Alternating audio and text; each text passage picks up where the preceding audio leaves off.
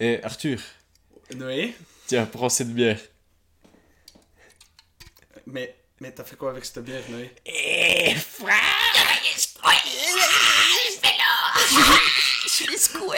Bonjour Noé Lavizna, Bonjour Arthur Inek. vous écoutez Swiss Mayhem. Ah, on est. Swiss.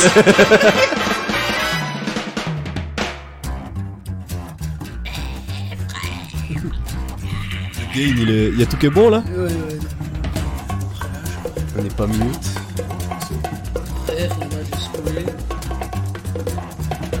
I think it's time to blow this scene. Get everybody in the stuff together.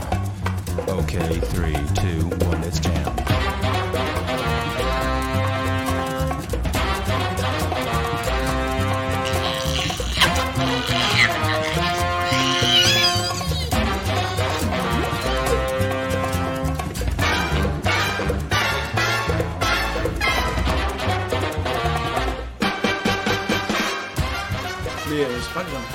Non, non, c'est pas grave, ce sera euh, musique. euh, Ouais, ouais, ouais. Bonjour, euh, cher auditeur, bonjour Noé. Bonjour, cher auditeur, bonjour. Arthur Bonjour. Euh, Aujourd'hui, on se retrouve. C'était quoi, il y a presque un mois Non, non, c'était. euh, deux, trois, je sais Ça pas. doit faire euh, quelque chose comme un mois, ouais. Bah, Il y a un moment, on a sorti le dernier épisode de Swiss Mayhem. Swiss. Swiss Mayhem. C'est la saison 2, c'est pour ça.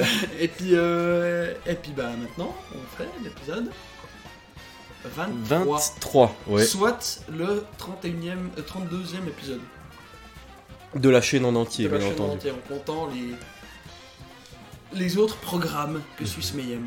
Mais il y a une question que je me suis posée, Arthur. C'est. euh, en fait. Ça fait combien de temps qu'on fait Swiss Mayhem? C'est une bonne idée d'aller voir, mais on ne trouvera pas la date exacte. On s'est déjà posé la question. Parce que. On a. On a commencé quand tu es revenu de Paraguay. Paraguay, exactement. Et puis ça, c'était en 2000. euh, 18. Ouais. J'ai fait mon école de recrue en 2018, si je m'abuse.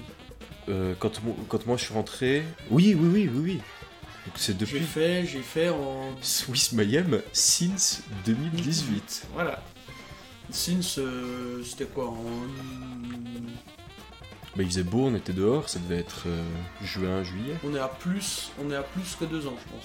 Ouais, Je pense. gentiment plus que deux Ouais. ans. Eh, deux ans Deux ans. Deux, ans. Et non pas 23 ans, comme pourrait euh, prédire le numéro de podcast. Ouais. À nos deux ans, non, Arthur. deux ans. Sacré anniversaire dont nous ne connaissons pas la date. Mhm. C'est vrai qu'on aurait pu le noter, hein. Mais est-ce qu'on pensait qu'on allait survivre aussi longtemps? Oui. On s'est même pas posé la question, je crois. Non, non, non. On était assez déterminés quand on a commencé. hein. Même si le premier épisode reste inaudible. Vous pouvez aller voir. Ou rigolo. écouter plutôt. Oui, c'est Parce que rigolo. Ça se voit difficilement. Oui. oui, on a déjà fait cette blague d'ailleurs. Oui, Mais, euh, donc, ça a déjà été fait un million de fois. Donc, Noé, Arthur. aujourd'hui, Oui.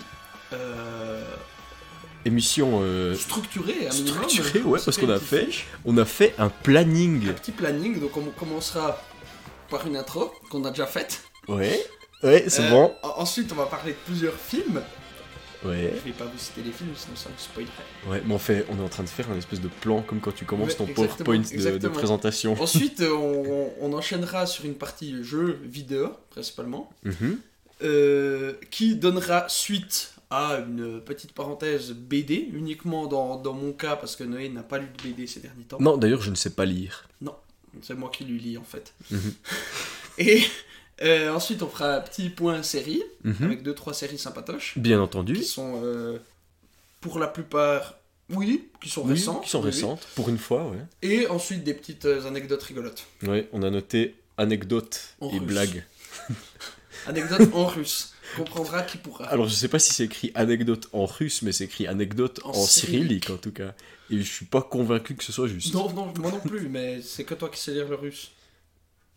Euh, Est-ce que je sais lire le russe? Non.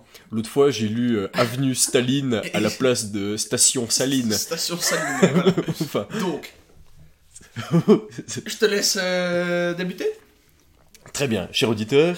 Après ceci, nous sommes partis pour la partie film.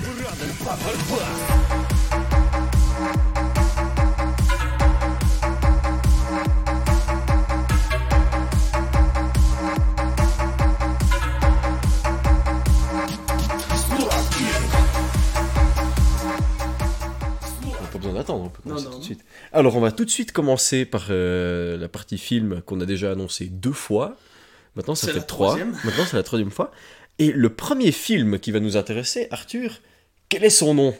C'est Busters Mhm. Mal, comme en français, Mal, Heart, Comme le cœur. comme le cœur. Mhm. C'est un film.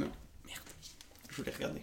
Un film de. De- Alors, Busters Mal Heart, Heart, Heart. de- D'où il vient euh, le film? Donc, euh, c'est une euh, réalisatrice qui s'appelle Sarah Adina Smith, euh, Hmm. avec dans le rôle phare de Buster, de son surnom dans le film, euh, qui est joué par Rami Malek. Aka, le méchant dans Meurt encore demain.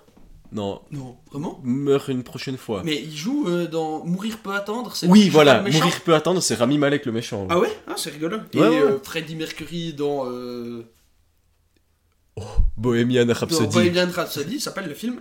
Et dans Mr. Robot, il joue le héros qui, je me rappelle plus son nom. Non, moi non plus. Mais en fait, c'est un acteur qu'on a déjà vu à pas mal d'endroits différents. Oui, hein. et j'aime beaucoup cet acteur. Mais il est Surtout- bien, ouais. Surtout depuis, euh, surtout Mais- depuis euh, Mr. Robot. qui m'avait- Mhm. bah, il, m'avait vraiment tapé dans l'œil. Ouais, et c'est bien coup- Mr. Robot. Il est très bien pour ce rôle parce que c'est de nouveau un personnage euh, qui disjoncte un peu. Il joue de nouveau un rôle similaire. Je cherche Rami Malek, je tombe sur Malek, euh, Valek. Hein. Mais euh, je t'en prie, continue. Personnage similaire. C'est un personnage relativement similaire. C'est un personnage qui a disjoncté.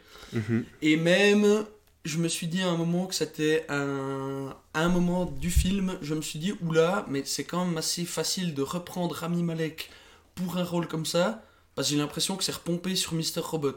Ah tiens, ok. Et au final, sur Mr. Robot, par extension, euh, je, je vais le dire, euh, par extension, pompé aussi un peu sur euh, Fight Club. Ouais. Parce que le, le héros, voilà, il y a le même genre Ouais, de, ouais. de plot twist dans Mr. Robot et dans Fight Club. J'espère que vous avez vu les deux ou que vous en avez vu aucun, parce que sinon c'est dommage pour vous. Oui, effectivement. Euh, donc, Mais j'aimerais dire, avant que tu continues, que Rami Malek, tu sais où est-ce qu'on l'a vu, toi et moi, pour la première fois? Non. Dans La Nuit au musée, car il joue le pharaon. C'est vrai ça Ouais, c'est vrai. C'est véritable. Ouais, c'est vrai, c'est vrai. C'est bah- lui le, le pharaon. Bah, c'est une bien bonne blague parce que j'en ai aucun souvenir. Ouais, bah tu, tu verras. Si tu regardes La Nuit au musée, tout ce qui m'étonnerait dans un, Ouais, dans un futur proche, euh, non, ça ira. ça te fera marrer. Donc, déjà, si vous voulez regarder Buster's Malheart, ne, Heart, ne lisez pas la fiche science critique parce qu'elle vous spoil dans sa description du plot twist. Voilà, donc euh, ne lisez pas, regardez juste ce film si ce que je vais vous dire vous intéresse. Ne vous renseignez pas du tout sur le film. Ouais. Le Vous pouvez film directement passer à la prochaine interlude musicale. Le film est euh, raconté de manière non linéaire. Ah, ça j'aime bien. Euh, ça commence par Rami Malek qui fuit avec un fusil dans la forêt, il se fait pourchasser par des gens. Il tire sur un flic, je crois. Enfin voilà, et il va se cacher dans une grotte. Ne tirez pas sur les flics. Ne tirez pas sur les flics, c'est très peu conseillé. Euh, Sauf en 2020. Sauf en 2020, mais c'est quand même très peu conseillé. Hein, de- et, et donc, Tu peux, mais faut pas. voilà. Euh, et là, on, on voit que c'est quelqu'un qui a relativement. Que ça va pas avec la société, vu qu'il vient de Mhm. tuer quelqu'un. Euh, et. En général, un bon indicateur de ce qui se passe dans ta vie si tu tues quelqu'un. Oui, en général. Et on Sauf a si t'as un un- permis de tuer, comme le méchant de, de James Bond, Voilà. et non pas le méchant. Désolé. Et donc, euh, après, on a, un- j'imagine, un carton euh, tant d'années plus tôt. Et paf, on, on retourne dans le, dans le présent, du, la réalité du futur, du. On raconte le film dans un ordre non chronologique. Non linéaire, c'est mieux. Non chronologique. Ouais, c'est plus si classe de dire euh, Non, non mais- linéaire. Non, mais parce que non chronologique, je suis pas sûr que ça veut dire quelque chose. Vu que c'est quand même une chronologie, du coup.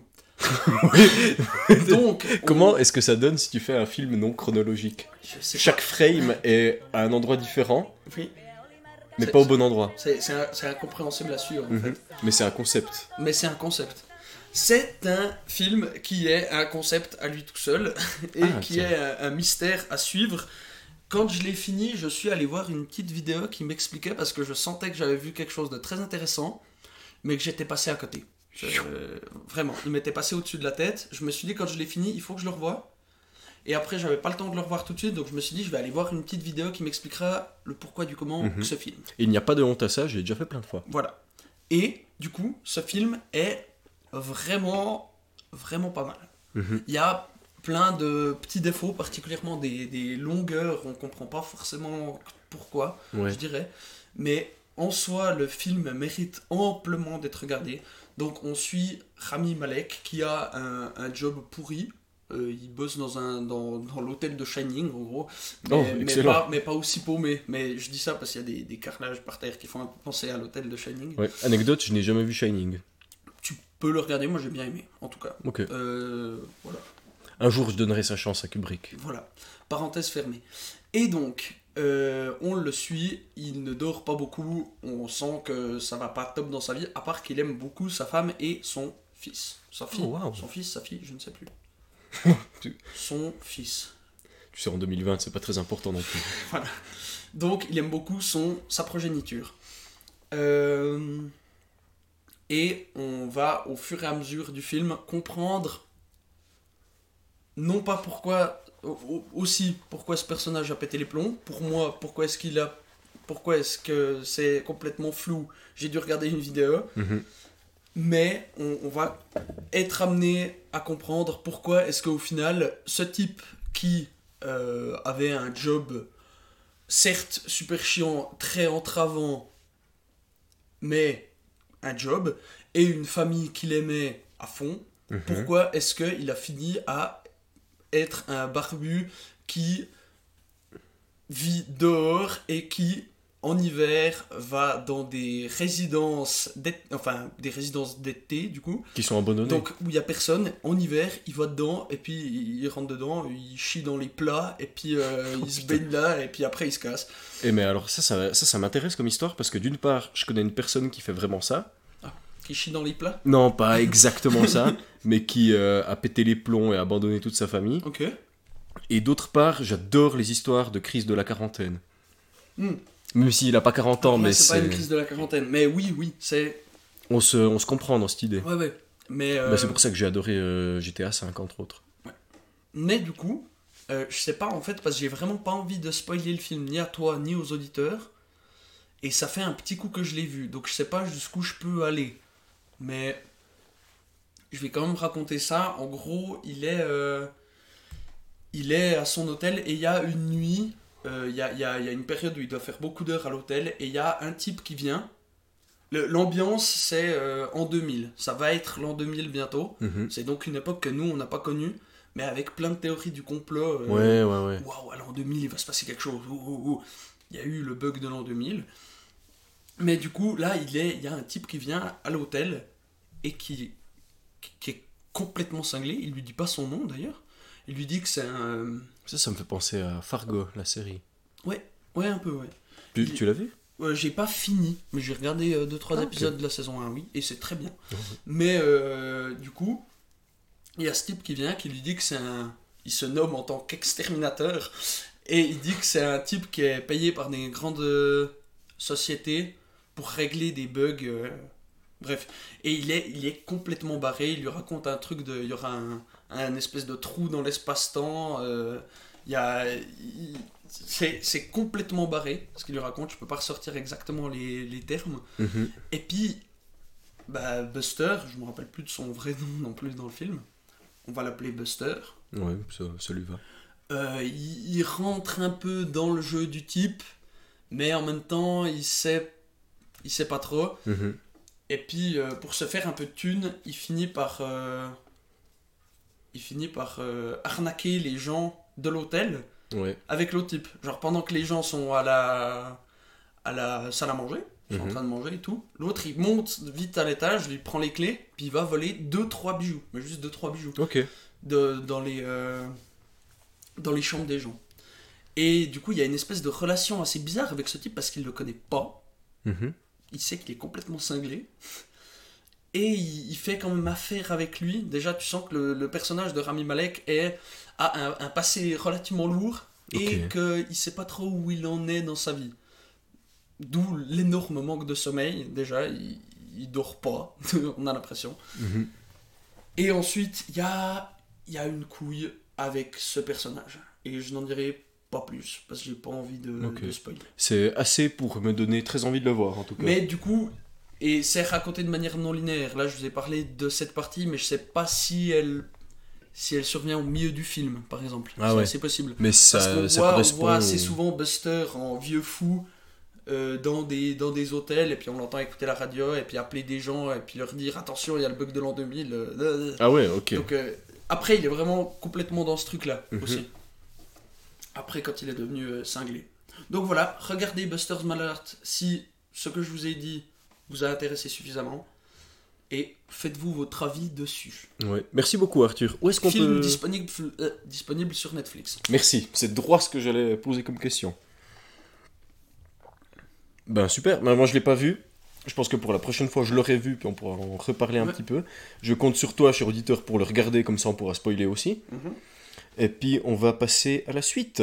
Oui. Mais avant cela, nous avons eu un, nous avons eu un manquement à la tradition de l'émission, Arthur. Oui. Nous n'avons pas de chapeau.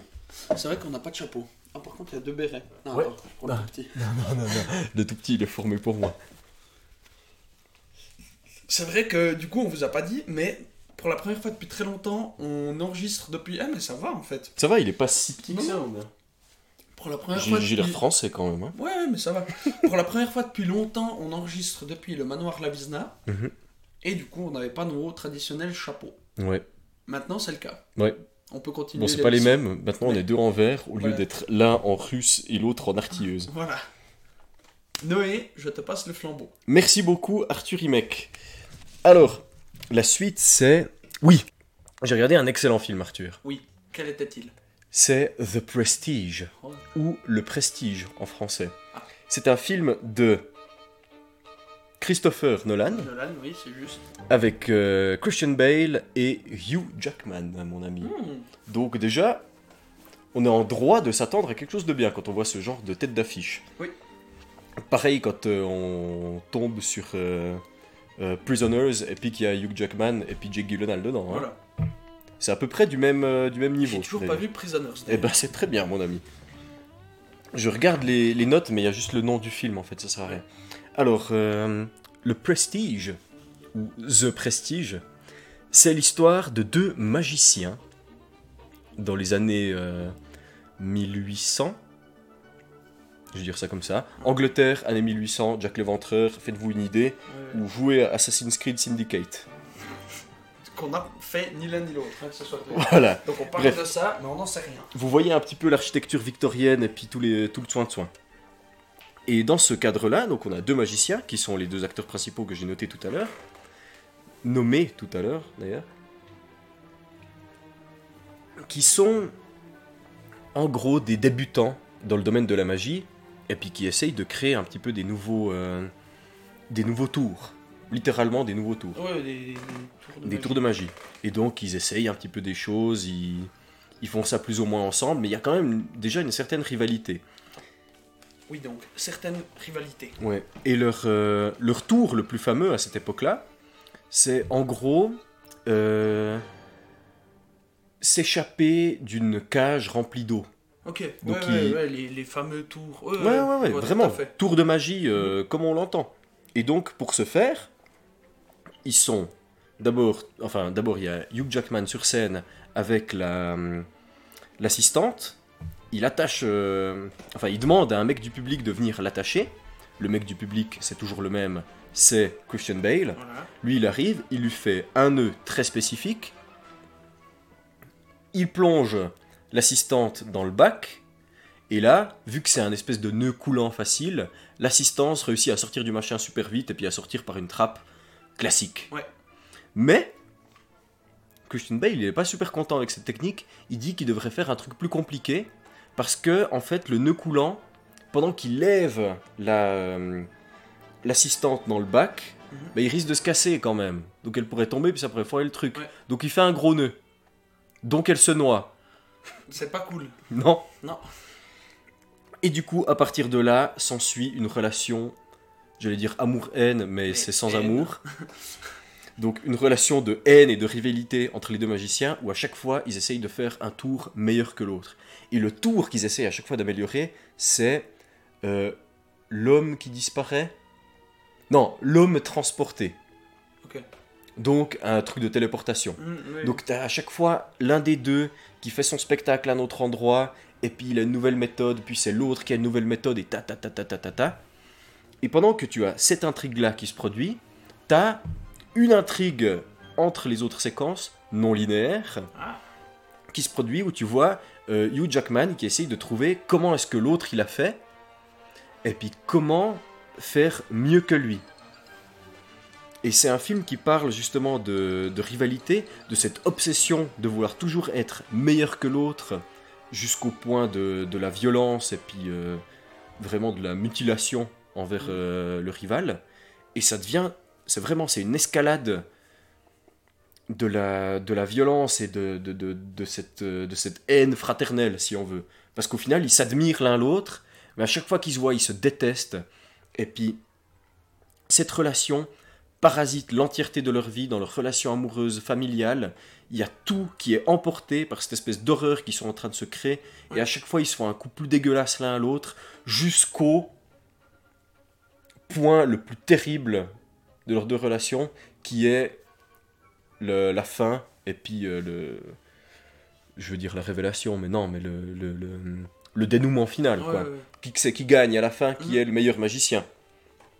Et euh, vraiment, c'est un film qui est très bien construit avec cette relation, justement, où tu, tu vois comme ça escalade, c'est c'est affreux. Ouais. T'as as de plus en plus mal pour l'un l'autre, et d'un côté, ils hésitent quand même à se faire du mal, mais à chaque fois, ils passent le, ils passent le pas, et ils font cette énorme connerie qui fait que l'autre veut lui faire un truc encore plus salaud. Et c'est horrible de voir ça, mais c'est génial. Ouais, ok. ouais. Alors j'ai beaucoup entendu parler de ce film. Ouais, et il est très très bien. Ben moi, j'en avais entendu parler rien du tout. Ah ouais? Jusqu'à ce que j'entende euh, une référence à ce film dans la dernière saison de Rick et Morty. Je me suis Ah, dit, tiens, oui, oui. ça pourrait être sympa. Mhm. Et je l'ai regardé et je n'ai pas regretté. Arthur, regarde ce film. Je n'y manquerai pas. Ouais, j'espère que j'ai été convaincant. Oui, oui. Je me rends compte du coup que moi j'ai beaucoup moins euh, bien présenté euh, l'autre Buster's Malheart en oubliant de citer des, euh, des thèmes, mais du coup je ne vais pas le faire, c'est tant pis pour cette fois. Genre, rajouterai, je mettrais un mot, genre qui définit le thème. Genre, euh, obsession, Euh, bah, anxiété, genre, pas par, folie. par exemple, ou- bah, tu peux juste dire oula, sa place dans le monde.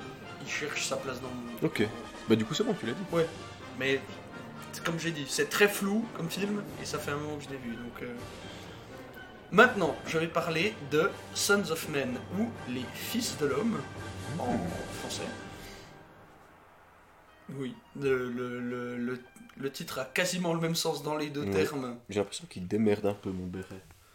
Non, ça Il va. hein. remonte un peu. Ouais. Euh, donc, Les Fils de l'Homme de Alfonso. Cuarón, euh, qui date de je ne sais plus quelle année. Je- Sons of Men, Les Fils de l'Homme de Alfonso Cuarón. C'est donc un univers dystopique euh, où l'humanité. Oui, oui, non, pardon. Oui, je Oui, vu. alors toi tu l'as vu, mais il y, a- il y a un petit coup. Je l'ai vu en classe d'informatique au lycée. Eh ben, c'est un super bon film à montrer à vos élèves. Si un des auditeurs est prof, montrez-le pour quelque raison que ce soit. Monsieur Joss, merci d'avoir passé ce film. Je pense que c'est un très bon film. Monsieur Joss qui a passé euh, Blade Runner, je crois aussi dans la classe. Ouais, mais c'est un, c'est un euh, sacré bon type. Hein. Ouais, ouais, Il est assez beau gosse comme ça, il est bien habillé. ouais, et puis il aime bien les films. Bref, parenthèse, parenthèse terminée. Oui. Univers dystopique, les êtres humains, on est en quoi 2057, je dirais, un truc comme ça? Ah ouais, quand même, ouais. je, je sais plus, c'est c'est une date comme ça. Moi, semble. ça fait trop longtemps, je peux pas t'aider. L'humanité ne peut plus avoir de gosses. Bien, les femmes sont stériles, point. C'est ce qui va bientôt arriver s'ils continuent avec leurs euh, chemtrails euh, dans les avions. Exactement. Donc on sait pas pourquoi, il n'y a plus d'enfants. Le- L'être humain le plus âgé à 18 ans, c'est Baby euh, Rico ou Baby je sais plus quoi. Il l'appelle comme ça parce que bah, du coup c'est le plus jeune. Mhm. Donc voilà, imaginez une humanité où le mec le plus jeune que vous pouvez rencontrer, c'est une célébrité que vous pouvez pas rencontrer du coup parce qu'il est entouré d'une tétratonne de gens tout le temps. Bah, parce que, en théorie, le dernier mec. Bah, euh, c'est une célébrité quoi. ouais. C'est, c'est, il- a 18 ans, les gars. on sait pas si ce sera possible un jour nous. Et on suit un, un- le héros s'appelle comment? Tom? Euh, Alors là, je peux vraiment pas t'aider. Attends, je vais regarder. Théo, pas Tom. Ah, ok. Théo Faron, qui est un, un ancien euh, militant qui a un job euh, à la con, il est, il est fonctionnaire quelque part. On le suit lui, qui par la force des choses, vu qu'il est principalement vu qu'il est ancien militant, euh, va se retrouver embrigadé par son ex-compagne, avec qui il a eu un fils. Un fils. Ah, c'est donc un fils De, de cet homme. Euh, il a donc eu un fils avec cette dame euh, qu'ils ont perdu. Et du coup, ils sont plus, plus bonne relation entre deux et ils sont plus vus. Mais elle le retrouve, elle a besoin de lui. Pourquoi? Parce qu'une femme, littéralement illustre inconnue. J'ai cru que c'était Brunhilde dans, euh, dans euh, Django Unchained, Ouais. la, la première scène où je l'ai vue, puis je me suis dit non, non, non, c'est pas elle. Donc une femme noire qui s'appelle Qui et l'actrice s'appelle Claire Hope Ashitey. Claire au petit. Claire Hope Ashitey, que je n'ai jamais vue ni avant ni après ça et qui a joué dans euh, un total de 7 films que je n'ai jamais vu ni l'un ni l'autre sauf Les Fils de l'Homme. Cette illustre inconnue est donc la première porteuse d'enfants depuis 18 ans. Et Théo va devoir s'en occuper pour l'acheminer jusqu'au projet, euh, je sais plus comment ça s'appelle, Résurrection ou euh, L'arche. l'Arche. Le- Mais c'est ça, je crois bien que ça s'appelle l'Arche. C'est assez convenu quand Je crois, même. je crois bien que ça s'appelle l'Arche. Bref, un, un projet qui vise justement à essayer de trouver pourquoi que les femmes sont plus, euh, sont plus, sont stériles, sont plus fertiles, du coup, et euh, comment qu'est-ce qu'on pourrait refaire que les femmes soient de nouveau fertiles? Mhm. C'est un film avec des très beaux plans séquences, avec une Ah histoire, bah déjà un univers vachement bien foutu Ouais. et Tu m'as dit que ça transpirait la Et- joie. et ah oui, non, non, et extrêmement vraisemblable. C'est vraiment à chaque plan, on te montre que cet univers, il est pour œuvre. À chaque plan, je pense que tu peux trouver un truc, mais qui va pas du tout. Donc on est, je crois bien qu'on est en Angleterre. Il me semble aussi, sauf erreur. Je crois bien qu'on est en Angleterre. 2027, pas 2057, euh, excusez-moi. Putain, c'est dans pas longtemps. Du coup, je me rappelle plus, mais on va dire qu'on est en Angleterre et il y a euh, un nombre de migrants qui vient dans le pays. C'est vraiment, c'est un bordel. Il y a, y a une immigration de masse qui vient en Angleterre. Il y a une police ultra. euh, À partir du moment où on parle d'immigration de masse, c'est carrément un film d'horreur, quoi. il, y a, il y a une police euh, super euh, restrictive. Mhm. Les, c'est, c'est un bordel. Il y a vraiment, bah, ils se font courir après. 1984. Oui, il y a des couvre-feux de partout. C'est Ouais. un, un état relativement totalitaire.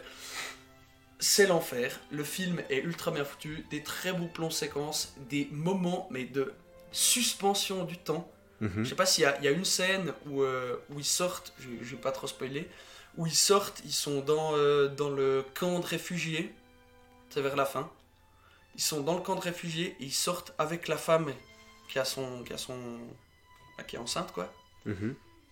et Théo, le, le bâtiment est en train de se faire prendre d'assaut par euh, des militaires, parce qu'il y a eu une énorme révolte pendant la nuit, et du coup le- les militaires sont venus pour euh, calmer tout le, tout le bordel, et t'as tous les militaires qui sont là, et ils voient une femme enceinte, et c'est... Tout le monde s'arrête, il n'y a plus un bruit, tout le monde qui la laisse passer, plus une balle, plus rien.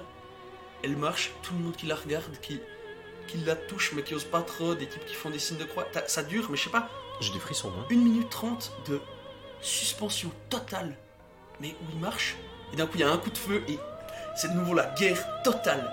C'est incroyable, c'est ça se tire dessus partout, d'un coup il sort dans le couloir, oh putain, il y a une femme enceinte Oh, Plus rien.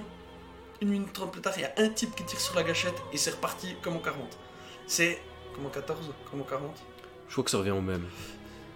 J'ai plus le- l'expression de base. Mais moi, ce film m'a soufflé. J'ai trouvé ça génial. Les, les personnages sont ultra bien écrits, ultra bien foutus. Regardez ce film.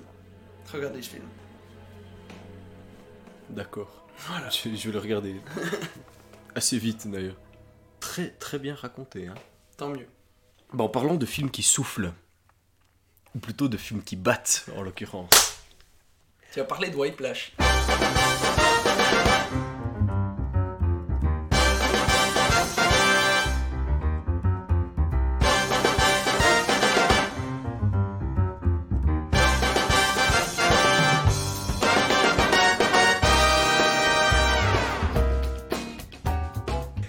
Whiplash euh, Je sais pas de qui c'est. C'est illustre inconnu Ouais. aussi. Mais que je n'ai toujours pas vu. Donc euh, ça fait très longtemps que je veux le voir. Mais ne... T'inquiète pas, je vais pas aller. euh, Ouais. C'est cool parce qu'on parle beaucoup de films que Ouais, soit ouais. l'autre se rappelle pas, soit l'autre n'a pas vu. Sauf euh, Arrival, dont on va parler après. Ouais, mais je me rappelle pas très bien non Ah bah plus. ça va, c'est très bien. Alors, je vais parler de Whiplash, film de Damien Chazelle, qui est entre autres le réalisateur de La La Land ou Ten Cloverfield Lane. Ouais, bah, C'est- je- je- moi justement, il me semblait que c'était pas un illustre inconnu. Mais... Ouais, ouais, ouais. Mais euh, La La Land, Clover- Ten Cloverfield Lane, tu l'as vu? Ben, on l'a vu ensemble au Ciné Club. Juste. J'ai vu, mais j'ai vu que Ouais, celui-là des trois Cloverfield Lane. Parce qu'il y a le premier, c'est juste Cloverfield Lane. Non, le premier c'est Clover- Cloverfield, Voilà. après c'est Cloverfield Lane. Ten Cloverfield Lane, et puis après c'est Clover... The Cloverfield Paradox. Exactement, ouais. Le dernier s'est fait chier dessus. Le deuxième est génial et n'a au final rien à voir avec le premier parce que c'est un huis clos dans, une, Ouais. dans un bunker. Puis le premier c'est un found Le premier footage. c'est un found footage de fin du monde avec des extraterrestres. Ouais. Bah du coup lui il a fait que le deuxième. Hein. Ah il a fait que le deuxième Ouais, ouais, Eh ben il est incroyable. Ouais. Mais euh, du coup, je comprends pas comment tu fais Whiplash, puis Cloverfield, puis La La Land, puis First Man. First Man j'ai pas vu.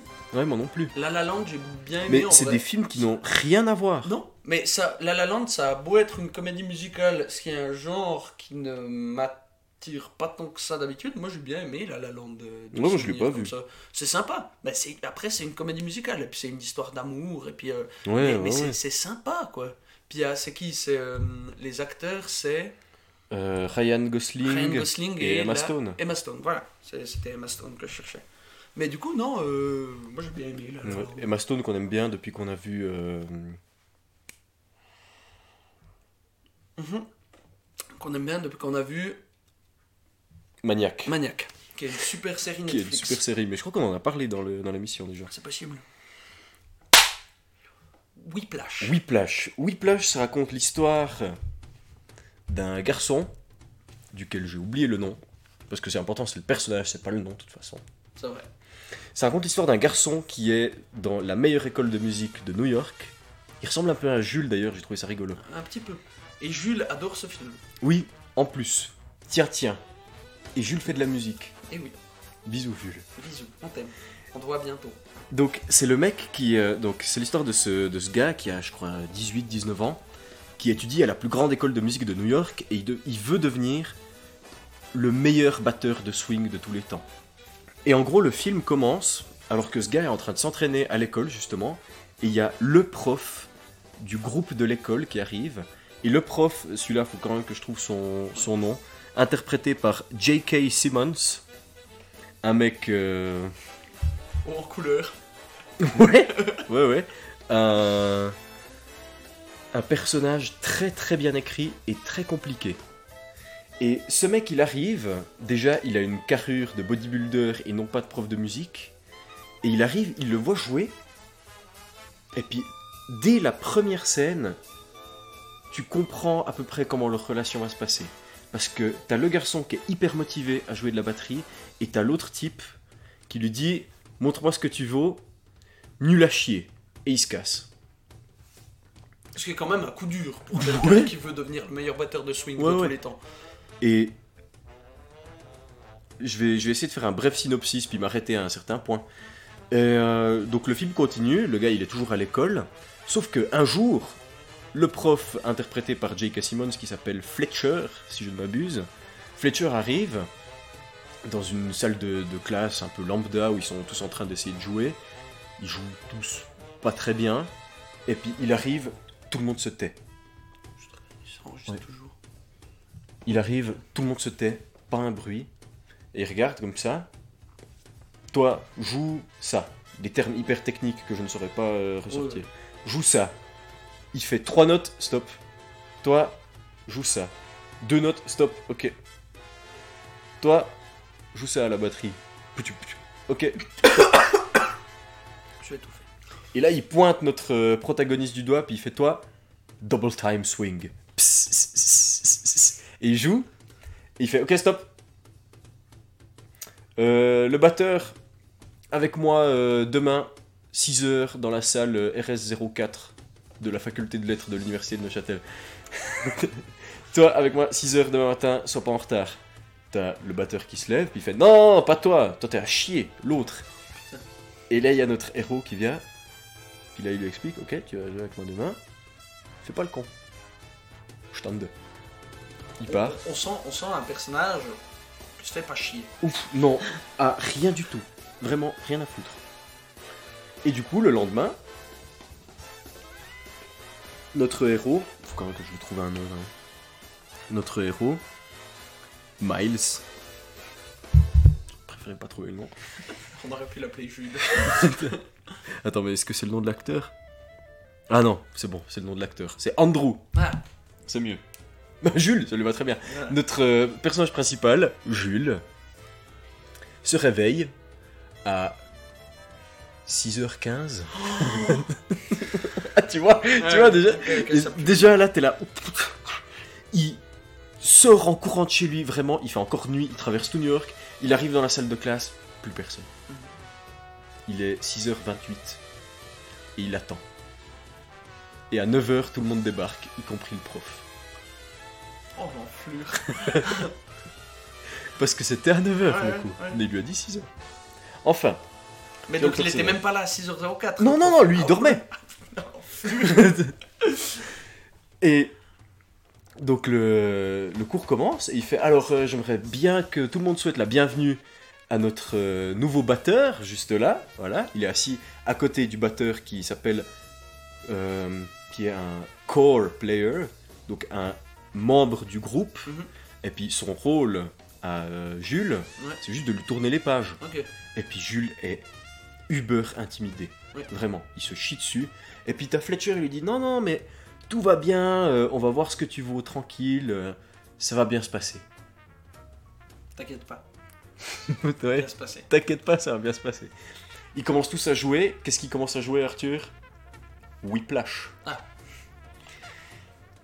Tout le monde joue, ça se passe relativement bien. Just, just stop J'ai un enculé de fils de pute, de saxophoniste qui joue faux.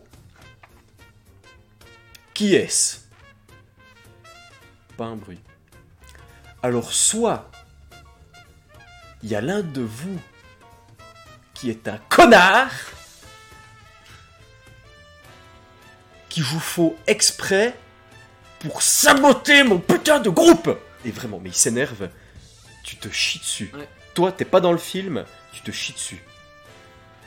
Alors, maintenant, il va se lever et il va me dire qui c'est. Pas un bruit. Ah ah alors la situation est encore plus grave que ce que je pensais.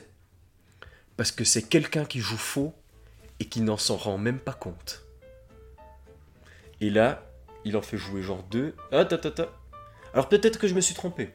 Allez-y les saxophonistes. Euh, quatrième mesure de temps. Ok, stop. Non, non, je suis pas fou. Il y a bien un fils de pute qui joue faux dans mon orchestre. Et il va vers un type comme ça? Michel. C'est toi qui joues faux Oui ou non Est-ce que tu joues faux ou pas Oui. Et il le fout dehors, mais limite, il le tape. Vraiment.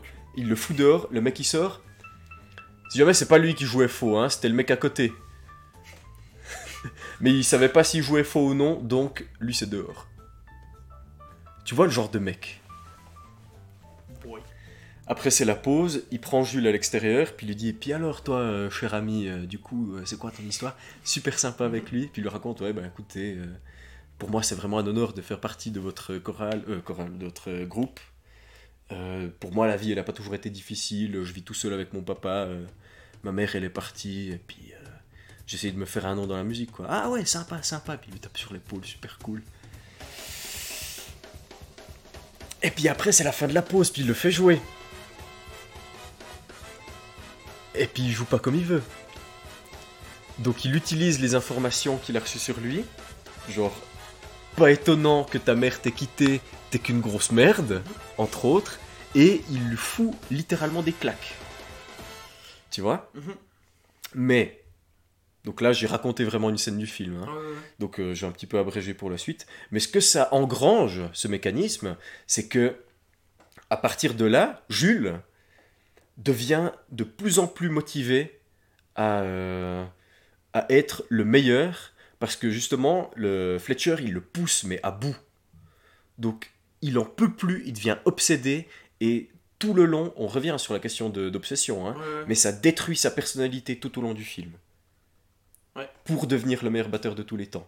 Mais, d'un autre côté, Jules, il a juste envie de se faire un nom, et il est poussé par Fletcher jusqu'au point où il devient un connard. Fletcher respecte tellement la musique qu'il fait tout et n'importe quoi pour que tout soit parfait. Et les personnages sont comme ça, alambiqués, et tu penses qu'ils sont tournés d'un côté parce que c'est des connards, mais en fait, la Mais fin fait. justifie les moyens.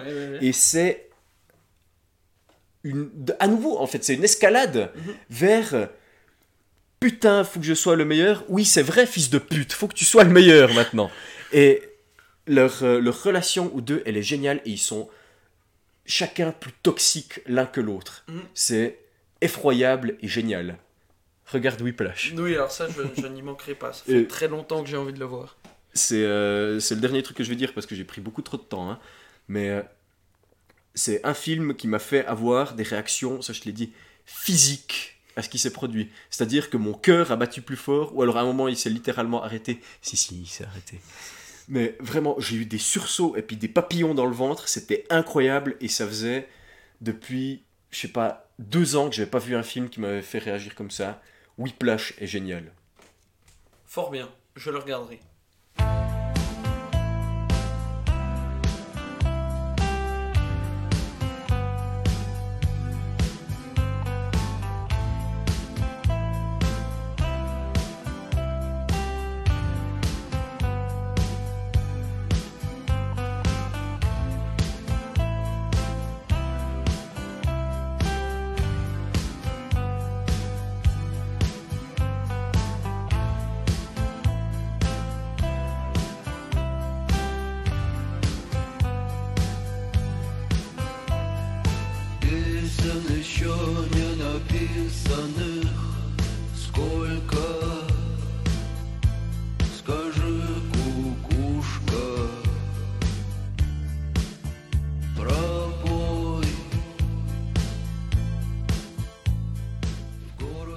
J'enchaîne sur le film Arrival Ou, ou l'arrivée en français. Non, Premier contact. contact. en français.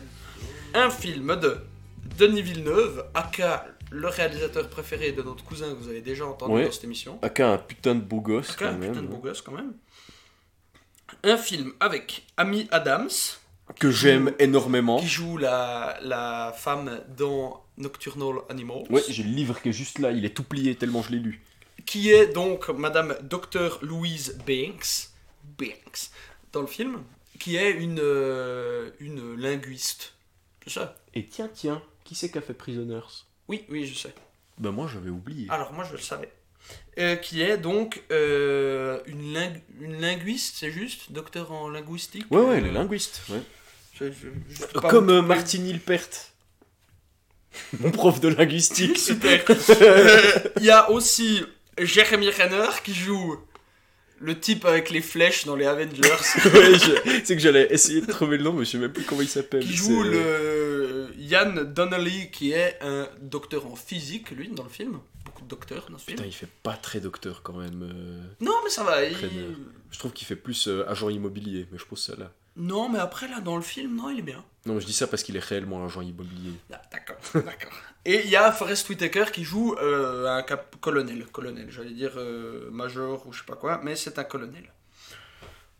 Ça, c'est en gros nos personnages euh, phares. Ouais. Avec, Juste, tu l'as vu quand le film? Il y a, il y a un petit coup, il y a plus d'un mois, Ah ouais, ok, ok. Ouais, bah après avoir fait l'émission dernière précédente. euh, avec, euh, ah bah peut-être moins d'un mois du coup, je sais pas, je sais pas. Euh, avec aussi, entre autres, comme personnages principaux, des gros poulpes qui viennent Ah oui, de où? De l'espace, mon gars. Oh. Donc, qu'est-ce qui se passe? Ben, On suit notre euh, doctoresse en le- linguistique. Leur vaisseau, c'est des, des, des cosses de haricots. Ouais, c'est des, c'est des galets. C'est trop cool. Ouais, comme oui, design. c'est des galets, d'accord. C'est trop cool comme design pour un vaisseau extraterrestre. C'est c'est un gros galet qui flotte. Mhm. Et donc, euh, on suit notre, euh, notre doctoresse en linguistique qui donne un cours de linguistique, mais on comprend pas trop pourquoi non plus. Elle a des, des flashbacks bizarres euh, tout au long du film, on sait pas trop ce qui se passe. Là, des flashbacks de sa fille, du coup, et il y a beaucoup d'enfants dans les films dont je parle aujourd'hui. Elle parle de sa fille, enfin, c'est des souvenirs de elle et de sa fille, tout content au bord d'un lac avec une belle maison. Avec sa belle maison, je crois même, la, la maison où elle habite, elle. Mhm. Et euh, donc voilà, on, imagine, ça me revient. on, on imagine qu'il y a une histoire, euh, vu qu'on voit pas sa fille, on sait pas. Elle appelle sa maman à un moment, mais on n'entend jamais parler de sa fille, puis on a l'impression qu'elle fait quand même partie intégrante de sa vie. Donc on se dit, Hum, il y a- une couille au niveau de l'enfant, là, c'est- on, on apprendra ça plus tard. Mhm. Euh, je pense que je vais en... Celui-là, je pense, je sais pas si je vais le spoiler. Bah, tu peux, moi je l'ai vu. Ouais, Hein. ouais, c'est ça. Et euh, Donc, euh, spoiler. Spoiler, euh, attention, ça va spoiler. Et le lendemain, elle va redonner son cours d'un linguistique, mais non, non, non, non, non, tu vas pas donner ton cours d'un linguistique, madame docteur Louise Banks. Tu sais pourquoi? Parce qu'il y a des extraterrestres qui sont arrivés sur Terre. Ah mon dieu, des extraterrestres? Ah oui, oui, il y en a Oh oui. plein, il y en a 13, je crois bien. Ils sont un peu partout sur Terre, répartis de manière euh, hétéroclite. Ils sont dans des pays, euh, tantôt au, au milieu de la mer, on sait pas trop. Ils sont là. Ah, c'est cool. Puis du coup, la société. Non, non, rentre chez toi. D'accord. Rentre chez elle. Le lendemain, elle revient quand même à l'université parce que merde, fait chier, euh, je vais un peu organiser mes dossiers. Il y a le colonel qui arrive qui dit Bonjour. On a besoin de vous. c'est vous qui avez euh, parlé à cette tribu euh, dont personne n'arrivait à établir un contact? Oui, oui. Premier contact, ça commence à venir. Oh. Euh, on a besoin d'établir le contact avec les extraterrestres. Viens. Au début, elle dit non, après, c'est oui. Euh, Typique. donc, elle va établir le premier contact. Typique des héros de films basés sur euh, Joseph Campbell, quand même. Hein. Joseph Campbell. Le héros au mille et un visage. Et donc, l'héroïne au mille et un visage dans ce cas-là. Et donc. Arrête, arrête. et donc, elle va pour établir le premier contact avec euh, ces extraterrestres. Donc, ils se mettent en bien bonne tenue NBC. Ils sont dans des sacs plastiques. Ils vont. ils vont. DP5. Donc elle est, elle, est, elle est vraiment... Elle est ultra calée dans son truc. hein. Et ils vont dans la cosse de haricots, ils montent dedans. Oh, il n'y a plus de gravité, on marche. Ils montent, il y a un truc super cool. Ils ont pris un oiseau. Ils ont pris un oiseau avec eux. Ils ont une cage d'oiseau. Euh, pour moi, je ne vais pas- chercher plus loin la signification de ça. Mais euh, ils ont une cage avec un, un petit oiseau qui siffle. Mhm. Pour moi, c'est vérifier si d'un coup... euh, il n'y a plus d'oxygène, tu vois. ou- Ouais, mais ça. ça fait du sens, ou bien Mais après, ils sont quand même en DP5, donc je sais pas, je sais- je sais pas. Peut-être trop de radiation. Je sais pas, la, la vie de l'oiseau n'a que très peu d'importance. Mais du coup, c'est très cool, ils ont leur cage d'oiseau. Ils montent avec le docteur, j'ai oublié d'en parler, l'autre il est en physique. Donc, viendez, on va faire le premier contact. Il y en a une qui est linguiste, mais on a quand même besoin d'un mathématicien dans l'histoire parce que d'un coup, ils comprennent mieux le binaire que le Ouais, langage. Ok, on y va. Ils commencent à, à causer, ils comprennent pas bien parce que les, les gros mollusques là, bah ils font des jets de d'encre de sèche et puis ça fait des, Forme. des formes. Et ben voilà, c'est- Nous, un truc non linéaire, si je m'abuse, ils ont un langage non linéaire. Je crois que c'est comme ça qu'ils appellent ça. dans Ah le film. tiens un truc comme ça, ou non. Bref, ça marche pas du tout comme nous, quoi. En gros, le. La forme est très complexe, c'est à chaque fois des cercles, avec plein d'embranchements. euh, plein de petits. Ouais, bah, plein de Des, petits des détails quoi. des- Et tous ces trucs ont un sens, et un seul signe forme une. plusieurs phrases, Mhm. en gros. Donc, il, il commence un petit peu à, à décoder le truc. Mais au fur et à mesure du, du- du film, notre personnage principal euh, a de plus en plus de ses flashbacks avec sa fille. Et des fois, elle décroche un peu de la réalité. Par exemple, une fois, elle est dans son bureau et euh, elle voit des poulpes géants là, de- Oui. dans son bureau. Et non, ça va pas bien. Tu, tu as des grosses hallucinations. Donc, c'est une quête de savoir et en même temps une course à l'armement. Parce qu'en fait, il y a tous les pays qui. euh, qui, euh, Qui ont des bah, qui- aliens chez eux, quoi. bah, qui ont des aliens chez eux et qui essayent de, de faire un contact. Donc au début, c'est une belle alliance euh, planétaire. Oh mais après il y a les Chinois.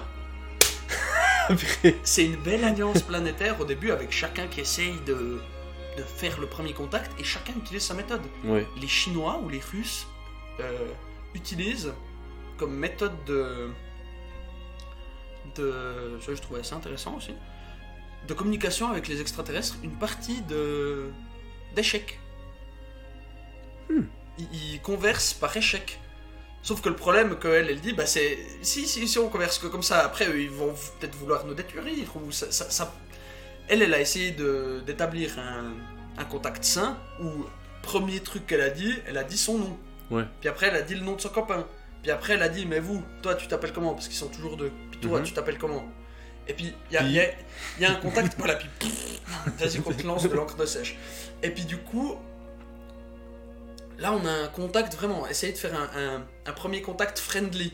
Ouais, un Mais dialogue. Il y a les, les Chinois, ils sont plus, on va faire un truc stratégique. C'est paf, C'est très chinois de leur part. très chinois de leur part. Et au final, y a un moment où euh, on sait pas trop, mais on croit qu'il y a les Russes ou les Chinois qui vont réussir à faire le premier contact avec eux, et il y a toutes les communications qui se, qui se coupent, et on, on est peut-être en vue de se faire une petite guerre entre humanités, parce qu'on sait pas ce qu'ils peuvent les donner, les extraterrestres. Mhm.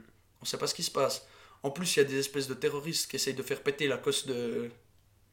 La cosse de... De haricots. Ah, excuse-moi, j'ai cru que tu cherchais un autre mot. Non, non, mais bref. On a toute cette, cette, euh, cette course à la, à la connaissance et au premier Mhm. contact qui s'enchaîne finalement très vite. Je sais pas si, si je peux. Bah, on spoil ou pas Bah, on a dit qu'on spoilait. Ouais, hein. oui, oui. Et, euh, Moi, je sais hein, ce que c'est le oui. langage. et en fait, plot twist. Oh. C'est elle, c'est notre docteur Louise Banks qui, euh, qui, qui a la clé.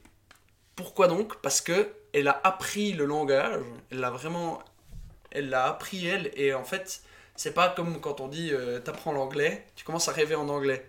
Mhm. Là, en fait, l'arme que les extraterrestres voulaient donner à l'humanité, c'est leur langage. Parce que apprendre ce langage euh, permet une perception de l'espace-temps différente. Mhm. Et du coup, Bah, leur langage, c'est le temps.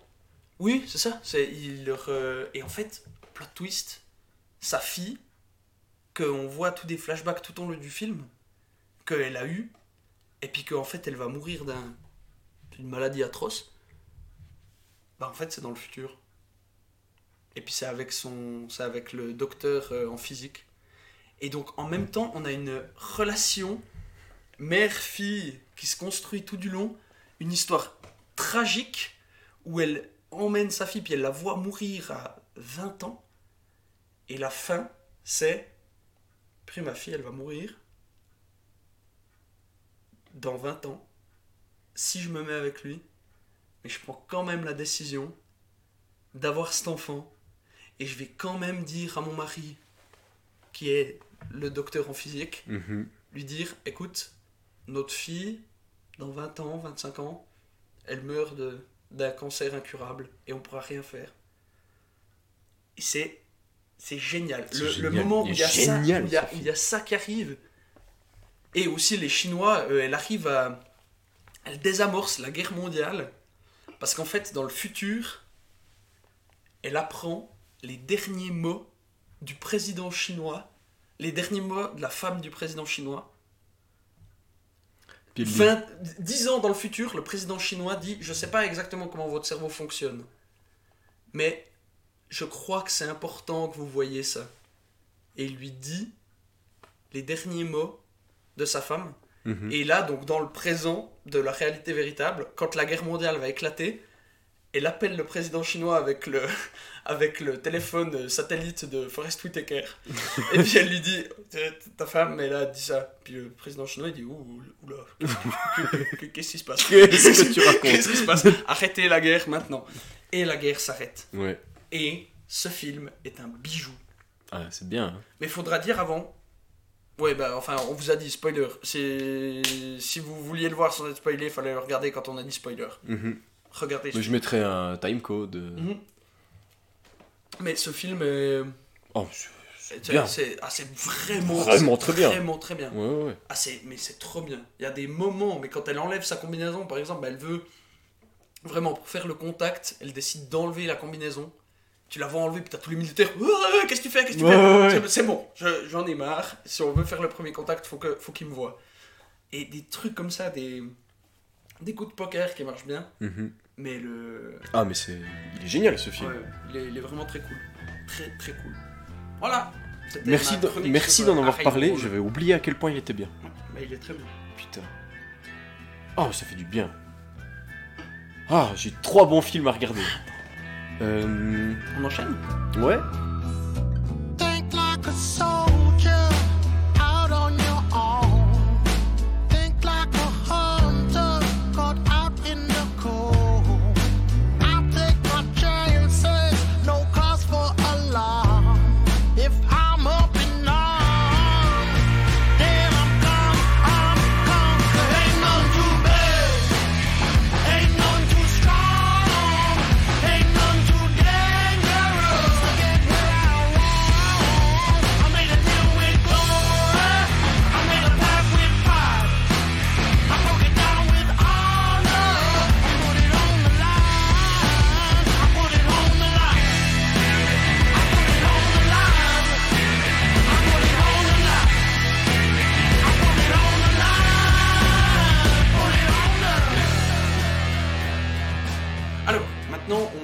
Enchaîne à la chronique suivante.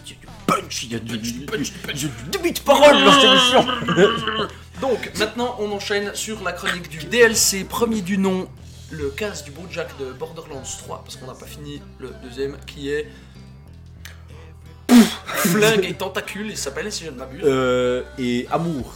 Flingue, amour et tentacule. Bref, on va parler juste du casse du Bojack. C'est un. Non, le Beau beau jackpot. jackpot. Le casse du Bojackpot. Ouais. C'est vide. Ouf. Donc on avait vaguement parlé de Borderlands 3 comme quoi il nous avait un peu déçu parce qu'au final c'est très cool niveau gameplay et tout, Mais le scénario suit mais le, absolument le rien. scénario suit pas et puis euh, il y, a- il y a des gros problèmes de, de progression en fait parce qu'une fois qu'on a gagné tous nos niveaux, les- le, le système de gagner des nouvelles armes est mal géré Ouais. euh, et euh, alors après il y a des trucs bien parce que les ennemis restent toujours à notre niveau, ça c'est cool. Mais par contre le système de gagner des, des nouvelles armes pour s'améliorer est extrêmement mal branlé. Du coup, on avait vaguement parlé de ça si je ne m'abuse.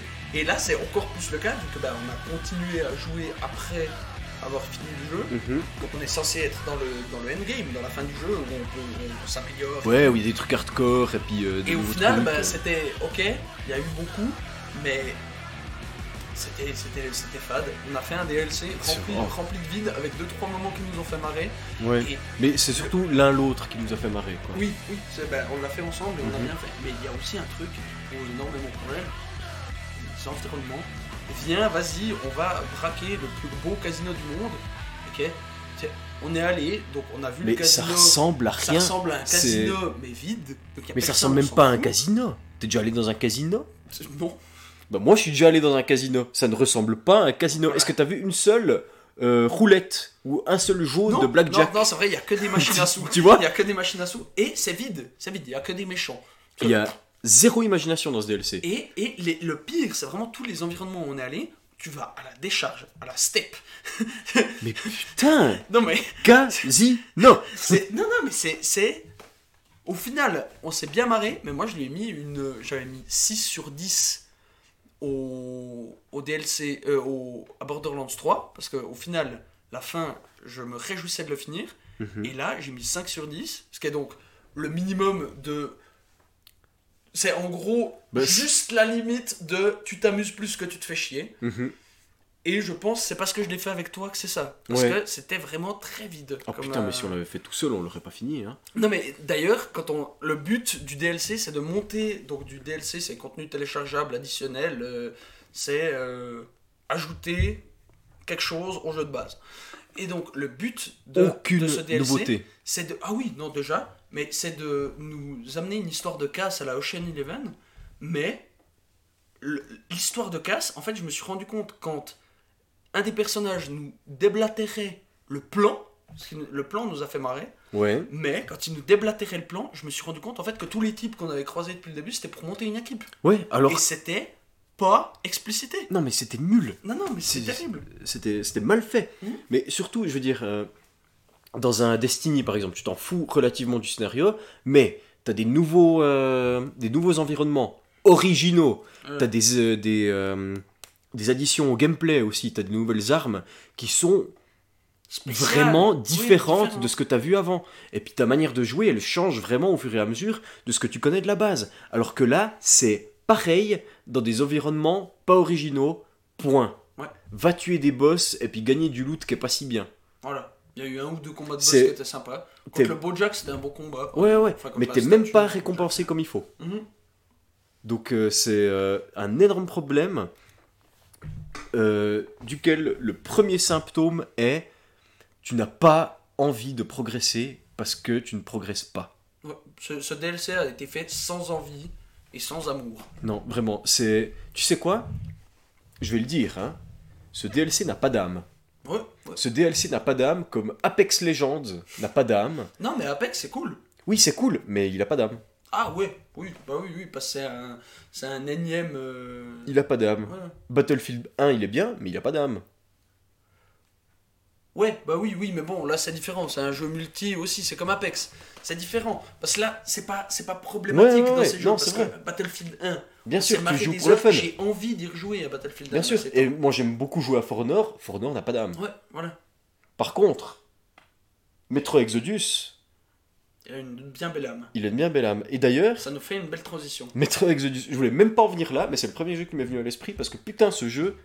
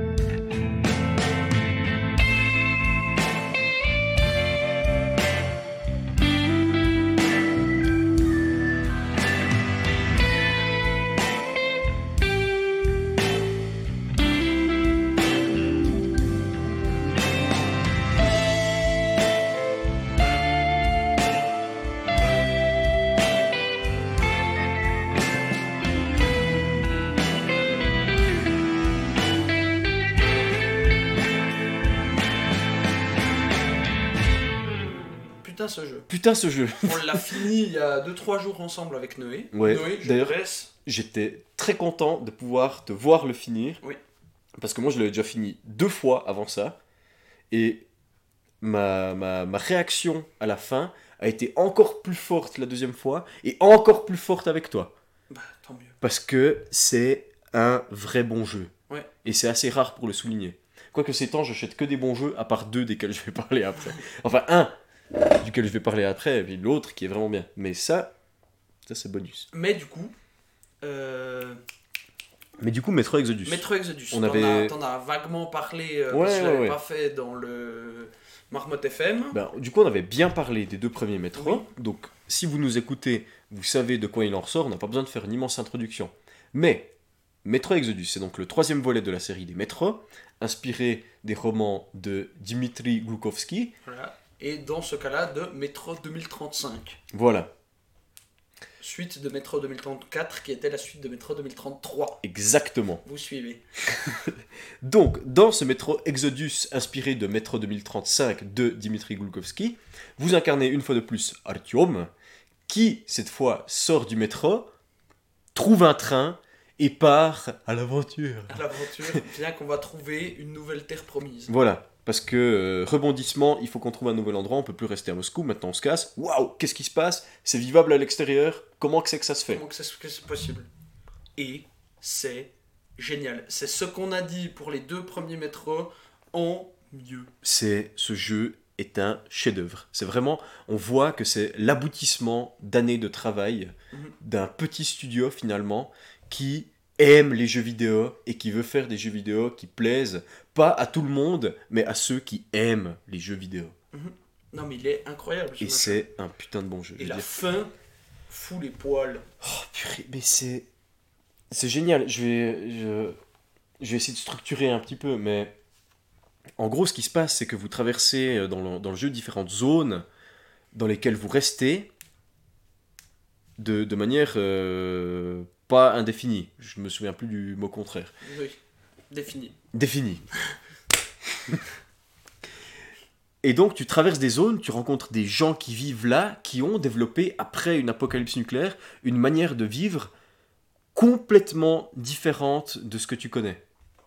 C'est-à-dire tu tombes sur des... euh, euh, les premiers, tu vas à la des Volga. C'est- de, Ouais. de à ouais, mort à la technologie. Voilà, La technologie a causé la perte de notre monde, pas touche à l'électricité, ok exactement.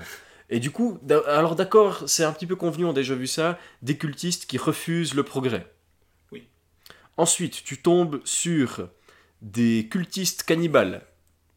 Euh, c'est la deuxième, ça? Ouais, Oui, oui, c'est Yamantau. Oui. Après, tu tombes sur des esclavagistes. Tu tombes sur Mad Max, littéralement. Celle-là, elle a que très Ouais. peu d'inspiration quand même. Voilà, c'est pas grave, c'est quand même sympa. Mad Max, c'est cool au Oui, final. oui, oui, voilà. Mais après, tu tombes sur les cinglés. Ouais, alors les cinglés, ça on n'en avait pas parlé la dernière fois, quoi qu'on ait dit, parce que ça c'est génial. Le principe de, du niveau Taiga, Ben, je vais te laisser expliquer, je vais me chercher des bières. ouais, le principe du niveau Taiga, c'est euh, une colonie de vacances qui a mal tourné. Il y a en gros, de base, il y avait un chef de colo qui a dû créer un. Bah, qui a dû essayer de créer une société avec des. D'un côté, les gens qui s'appelaient les pirates. Et d'un côté, les gens qui s'appellent les. Oui, c'est comment? C'est les pirates et les. Pionniers. Les pionniers. Ah oui, pardon. C'est d'un côté les pirates et de l'autre les pionniers, qui sont donc deux clans qui ont reçu cette euh, éducation du professeur, qui est, euh, on est une colonie de vacances. Enfin, Ouais, c'est des le- enfants. Ouais. C'est des enfants dans leur tête. Et C'est c'est le prof qui a raison, et, puis, les voilà. moniteurs qui sont en dessous. Et on suit juste les. On suit juste les maximes du professeur et rien de plus. Mais après, ils font quand même des petites euh, interprétations de ce que le professeur leur a dit. Par exemple, superbe conversation que tu euh, entends d'une oreille. Ah, gna. Et le professeur a dit la meilleure défense c'est l'attaque. Quoi? Où t'as lu ça? Jamais le professeur a dit ça. Ah, le professeur a dit qu'il fallait lire et c'était écrit dans notre livre. Et voilà, Non, mais ce genre de conneries. c'est des Et- gosses, c'est littéralement des des gosses, c'est ça qui est génial. D'ailleurs, il ne faut pas les tuer. Parce que le problème, c'est qu'on suit quand même. Mais ils sont, ils sont complètement innocents. C'est ça. Mais on doit passer à travers cette zone. Ils sont tous armés. Et en fait, si tu te fais repérer, bah, Oui. tu te fais canarder. Ouais. Et si tu te fais canarder, tu dois canarder en retour. Ce que j'ai fait. Ce qui s'est très mal terminé pour moi, il y a mon pote qui a fini euh, tétraplégique. voilà. Voilà. Mais du coup, cette, cette zone, mais qui est le monsieur Grub- Grublovski? Grublo- Grublovski? Gloukovski. Gloukovski, Monsieur Gloukov, euh, vous avez une imagination débordante. C'est pas possible d'imaginer un truc pareil. Mais oui, Mais c'est, génial. génial. Viens, on est les pirates, viens, on est les pionniers. Et ils sont, mais le nombre de trucs que t'entends, mais j'ai- j'ai- je me rappelle pas de la Ah, mais moitié. leurs dialogues, ils Mais- sont en Mais normatif. c'est incroyable, c'est juste trop génial. Et il y a le maître de la forêt, un gros ours mutant, dont j'avais très peur de rencontrer parce que, quand même, un gros point négatif des autres maîtres, c'était le combat contre les gros monstres qui était extrêmement chiant, surtout en Oui, difficulté. euh, intuable, quoi. surtout en difficulté euh, maximale, c'était souvent très très chiant. Et là, en l'occurrence, ça va. Ça va. Mhm. C'est à peu près pareil, mais ça va mieux. Mais ça va mieux. Ils ont, ils ont appris de leurs erreurs. Mhm.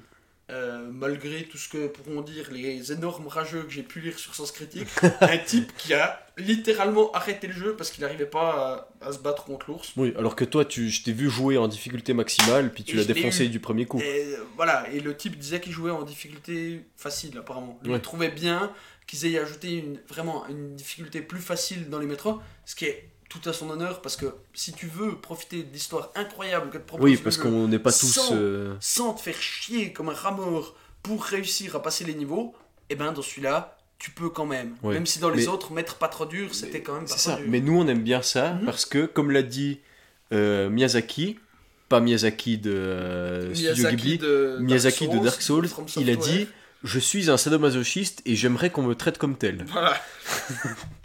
Et donc. C'est pas une invention. Non, non, c'est pas une invention. Et donc, nous, on aime bien ça aussi. Et donc, nous, on aime bien ça. Et ce jeu est particulièrement... euh, euh, non, on en était à où? Oui, le combat contre l'ours, ça va, c'est dur, mais tu t'en sors. Tu... C'est possible. En plus, t'as vu avant qu'il aimait pas les flammes, tu lui lances des Mais oui, mais c'est dit mille fois. Ah, purée, il y a l'ours, les gars, euh, sortez vite les cocktails Molotov. Voilà. T'as compris. C'est bon. Donc, quoi que diront les énormes rageux de sens critique, non, l'ours n'est pas intuable. Cessez, cessez.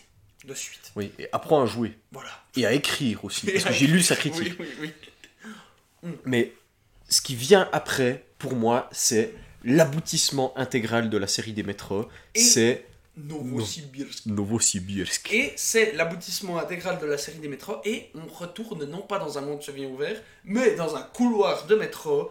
Et on y est. Là, c'est les deux premiers métros en mieux. C'est c'est ça. Putain, mais en dix fois Point. mieux au moins. C'est Mais il y a, il y a tout ce qu'il faut. Il y a le l'énorme manque de ressources. Ouais. Il y a les pléthores d'ennemis qui s'abattent sur toi. les trucs dégueulasses. Les, les- la, la gelée dégueulasse qui Le, le mur. Cthulhu, on va en parler après. Ouais. Mais il y a tous les aspects qui faisaient bien Metro 1 et 2. Là, si t'avais manqué au début de Exodus, Mais là, ils sont poussés, mais au maximum. Ouais. Et ça, c'est génial. Tu as l'environnement claustrophobe euh, et euh, angoissant, avec toute une, euh, toute une histoire qui s'est passée dans ce tunnel, une espèce de, de, de révolte dégueulasse qui s'est finie en Ce qui est trop carnage. cool en plus, c'est que tu, apprends dans le. Voilà, maintenant un bon DLC, downloaded. Euh, downloadable. Bref, contenu téléchargeable additionnel. euh, un bon exemple de contenu téléchargeable additionnel. Downloadable content. downloadable content. De, dans Metro Exodus, c'est les The Two Colonels, qui est donc un DLC que j'ai pas encore fini, mais que j'ai commencé, et qui est génial, où tu apprends justement, où tu vis en fait toute cette, euh, toute cette révolte répugnante qui s'est passée à Novosibirsk, juste pour une, euh, une guerre tu, de... tu l'as pas dit juste. Novosibirsk Merci. juste pour une guerre de, de ressources qui est euh, un, un combo pen que les gens s'injectent là-bas histoire Qui de, est déjà affreux. qui- que les gens que les gens s'injectent là-bas pour pas crever de radiation parce qu'il y a une chier de radiation à Novosibirsk et ben tu apprends tu vis toute cette révolte en fait tu la Ouais. vis et pas de n'importe quel point tu la vis d'un des types qui euh, entre guillemets contre son gré a quand même euh, aidé à ce que ça se passe comme ça Donc ça c'est un bon contenu téléchargeable Ouais. Mais ce que je trouve génial à Novosibirsk, c'est.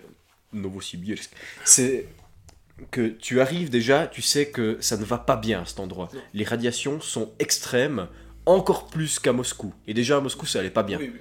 Ils, ont, ils parlent de quoi? Une bombe au cadmium, je crois. Ouais, un- Je ne m'abuse. une bombe sale. Voilà. Et puis, t'arrives là-bas, c'est l'hiver nucléaire, tu rentres dans le métro, et là, peu à peu, justement, t'as cette histoire affreuse qui se déroule sous tes yeux, et quand tu pensais avoir tout vu de cette histoire où les gens ont été gazés au chlore, tu rentres dans l'après- l'après-guerre où les radiations et du coup le- le- les mutations, l'horreur Lovecraftienne a repris le dessus, et tu traverses l'enfer. Et tout ça, pourquoi Sauver la princesse? Et, Sauver ta femme. et oui, c'est vu et revu, mais là, c'est euh, c'est fait d'une telle manière que l'enfer, il est vraisemblable, c'est pas une histoire convenue, et tu, le, le- le personnage principal, donc le joueur, va littéralement, mais dans une horreur complexe et dégueulasse, juste pour Juste une pour- fiole, Fiole pour sauver sa femme. pour sauver sa femme. Qui s'est fait irradier euh, deux niveaux plus tôt. Ouais. À cause d'une connerie. Mais tout ça, c'est le, un le leitmotiv de Ouais, base, parce ouais. qu'elle commence à tousser là-bas, Ouais. et puis ça te va de moins en moins bien. Et j'ai trouvé ça génial, cette espèce de redécouverte du, euh, du mythe de sauver la princesse, qui est vraiment mais, ultra basique dans les jeux vidéo. Mais là, ça prend tout son sens dans cet univers qui est tellement affreux, et puis au final, ça, ça a sa logique. Mhm. Parce que ça ne peut pas, ben, je sais pas comment dire ça, mais ça peut pas se finir Ah autrement, non, quoi. pas se finir autrement. Et au final, tu. Et au final, tout est bien qui se finit bien. T'es passé à travers l'enfer et Ouais. t'es sauvé. Mais ce moment princesse. où tu, euh, où tu récupères finalement le truc, puis tu, tu le tiens vraiment, C'est une, cinématique de Mais- 2-3 minutes, je pense. tu le tiens avec ta vie, et puis tu roules après avec ta caisse, le gosse que t'as sauvé, ton pote qui est en train de crever, Ouais. et tu roules, et là, la musique. La musique qui monte, qui monte, qui monte. Oh mon dieu incroyable. Mais. Un chef-d'œuvre Ah ce ouais, jeu, ouais. un chef-d'œuvre. La fin, l'apogée est mais dosé, mais aux petits oignons. T'es au bord de la mort. T'as ton pote qui vient de te sauver, mais lui, il va, il va crever. Ouais, t'as filé. T'as pris deux comme Poppen Ouais, t'as pris déjà deux trucs. T'as pris deux doses de machin vert, comme il appelle si bien dans le jeu. Ouais. T'en as pris deux, et ton pote, en fait, t'as filé le sien. Ouais. Il crève après parce qu'il en a plus. Mhm. Alors que, bah, dans la, dans la, dans la trousse de secours, il aurait pu en choper un aussi. Mais Non, je crois qu'il en restait que deux. ah, euh, il en au restait que. Ok. C'est pour ça. Ouais. Et puis après ça, Mais c'est un magnifique sacrifice Ah, mais c'est- part du- c'est magnifique. Mais oui, merci. Merci, c'est ça la thématique de Metro, c'est le sacrifice. Parce là, Parce toi, toute la partie où tu te déplaces en bagnole jusqu'à la fin, pour moi, je pensais que j'allais crever. Ouais. Euh, C'était sûr. T'as la musique qui monte, t'arrives pas à conduire, il neige. L'horreur. L'horreur. L'horreur. Et puis à la fin, tout le reste du jeu prend son sens parce que tous les gens que tu as aidés t'aident enfin en retour et te donnent leur sang pour que tu survives. Ouais, ça, parce Bon. que ton sang est très irradié. Dans un monde véritable, il en a pour à peu près 5 jours. quoi. Oui, Mais- oui, mais là, là c'est mais- différent et on est receveur universel.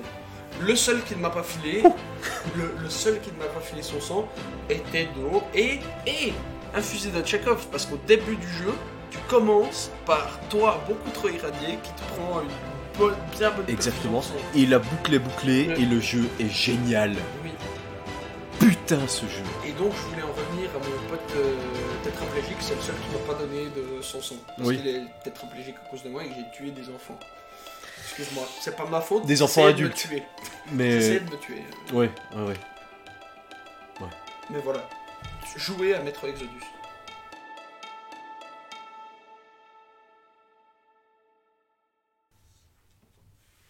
Cher auditeur, c'est maintenant l'heure de la première chronique qui a un nom dans cette émission, je crois. Ouais, c'est à peu près Ou sûr. bien, est-ce qu'on a déjà fait ça une fois? Je pense pas. Non? Alors, prépare-toi, cher auditeur, c'est l'heure de Balance ton héroïne. Let's go, girls.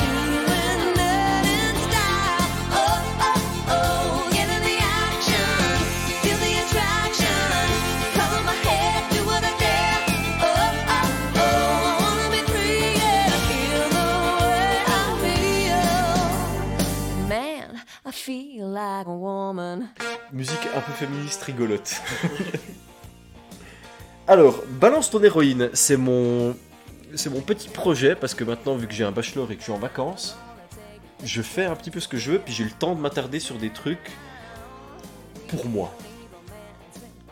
De ce fait, j'ai décidé de m'intéresser à une chose qui est de plus en plus récurrente dans les jeux vidéo. Récurrent, c'est un mot que je cherchais tout à l'heure. Qui est de plus en plus récurrente dans les jeux vidéo, c'est d'incarner des personnages principaux féminins. Jusque-là, tout va bien. Parce que ce- ce- si ça sert le scénario, bah, ça va très bien comme ça. Ça existe depuis. euh, Lara Croft, au Non, non, moins. avant, avant. Ça existe depuis. euh, comment ça s'appelle? C'est Metroid. Je pense que ça, Ah enfin, oui. ça existe peut-être même depuis avant Metroid, mais moi, pour moi, ma référence Ouais. de d'incarner un héros féminin, c'est Metroid. Ouais. Mais apparemment, maintenant, c'est une révolution. Voilà. maintenant- Mais tu sais quoi? On va tout de suite se calmer. Parce que j'ai joué à deux jeux. L'un qui a fait une erreur, l'autre qui a compris. Parce que le, le jeu vidéo, c'est un art intégral. Ouh, là, je suis parti. Oh, bah, Parce que le jeu vidéo mêle plusieurs choses. Il mêle... cinéma. euh, je- J'allais commencer par la littérature, parce qu'il faut Ah, bien oui. un scénario. Oui, bah oui. Le cinéma, parce qu'il faut une mise en scène. L'architecture, parce que faire un jeu vidéo, au final, c'est de la création d'environnement. Mhm. Et au final, l'addition ultime, le gameplay, parce que c'est la seule œuvre d'art dont la personne qui euh, experience, qui, Qui, qui, qui qui expérience, joue, qui expérimente. Qui... la, la personne qui va voir l'œuvre d'art fait partie de l'œuvre d'art. Et c'est pour ça que les jeux vidéo, c'est génial. Parce que tu vois un tableau, bah, t'es- t'es t'es pas dedans, c'est pas toi qui l'as fait. Tu regardes un film, t'es acteur externe, il y a un écran devant toi. Le jeu vidéo, c'est toi. Alors fais-moi jouer une gonzesse, il a pas de problème, je suis là pour vivre des choses différentes. Je vais commencer par Control. Control est un jeu fait par euh, Remedy Games qui nous a fait Max Payne. Putain, Max merci Payne. pour ça déjà. Euh, ouais, non, c'est tout. Parce qu'après, ils ont fait Quantum Break qui a fait un flop et dont personne n'a parlé, je ne sais même pas ce que c'est. Mais après, ils ont fait Control. Control. Qu'est-ce que c'est? Déjà, va voir la vidéo de Jean-Baptiste euh, Gaming. Non, Jean-Baptiste Jean-Baptiste Chaud. Chaud. Euh, S-H-O-W. Non pas chaud euh, comme euh, c'est Chaud patate. Mais du coup, ce jeu-là part d'une très bonne intention. De plusieurs très bonnes intentions. Donc, jouer une héroïne qui est une femme forte. D'accord, ça existe. La deuxième chose, créer un univers original qui utilise à bon escient les codes du jeu vidéo. Les codes du jeu vidéo, j'ai découvert ça avec euh, Layers of Fear, peuvent être tordus parce qu'un jeu ne répond pas aux lois de la physique. Non. Tu peux faire ce, que que, tu veux. veux. C'est vraiment. Ça, c'est un truc qu'on a vu dans les of Fear.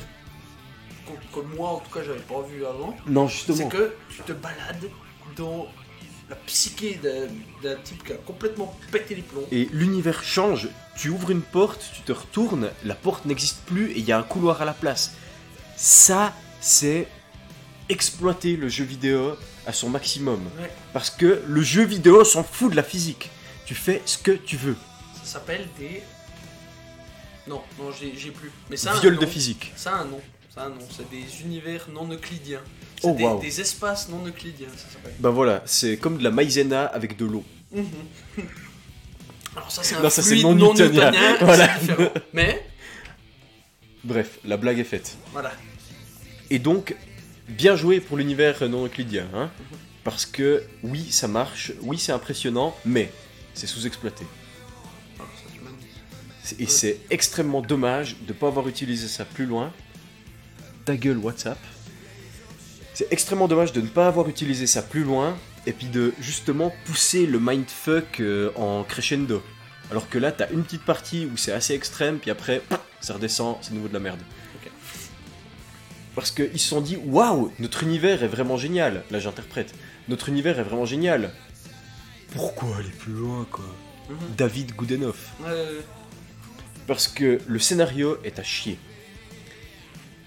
Mais le scénario est à chier, mais c'est va sauver la princesse. La princesse qui est ton frère. Ok, j'ai aucune idée. hein. Non, non, c'est pas grave. Euh, Le scénario, c'est va sauver la princesse, la princesse qui est ton frère. Tu ne sais pas qui c'est. Tu n'as pas vécu quelque chose avec lui, à l'inverse de Metro Exodus. Mhm. Tu n'en as aucune idée, et même ton personnage l'a pas vu depuis leur enfance. Donc, Ah ouais, donc c'est juste, je le sauve parce que parce que c'est mon frère. parce que c'est mon frère. D'accord, il y a les liens frat- fraternels, mais donne-moi Ouais, ouais. quelque chose pour y croire. Exactement. Et le jeu ne te donne rien, parce que Ouais. ça commence euh, in medias. Ouh. Et du coup, on te fout dans la peau de ce personnage, mais tu ne sais rien. Mhm. D'accord, Dark Souls a fait ça aussi. Mais dans Dark Souls, tu découvres, et puis tu es euh, subjugué par l'univers qui t'attend et toutes les horreurs qui sont devant toi. Ouais, et puis par l'immensité de l'univers, t'as Mhm. tellement de trucs à découvrir, de, de- de petits machins à grappiller. C'est ça. Alors que là, cette espèce de Metroidvania est ratée. Mais pour des, pour des détails. Mhm. Parce que une chose en entraînant une autre, tu n'y crois plus et ça te fait chier. Parce que tu progresses dans cette espèce de bâtiment gigantesque. T'as vu la, vu la vidéo Oui, hein oui, j'ai vu tu, la tu vidéo de- progresses dans un bâtiment gigantesque où les lois de la physique sont euh, non existantes. Ok, il se passe un truc, c'est le bordel. Tu vas dans cet endroit et puis tu essaies de comprendre ce qui se passe. Toi, tu essaies de comprendre ce qui se passe. Ton personnage, il s'en branle. Il se dit oula, ouh, c'est bizarre ici. Faut, faut que je trouve mon frère assez vite quand même.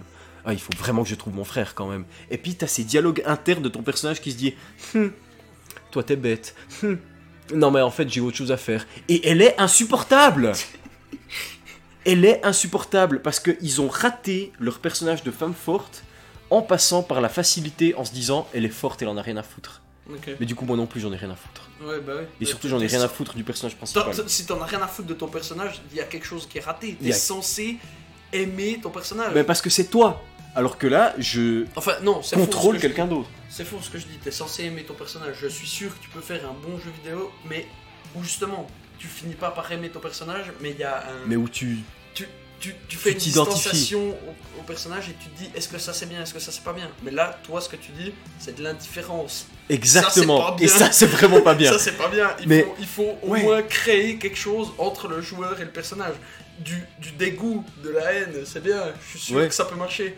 De Mais- l'indifférence. Rien. Ou Non. alors juste un petit peu de mépris, genre oh mais ta gueule.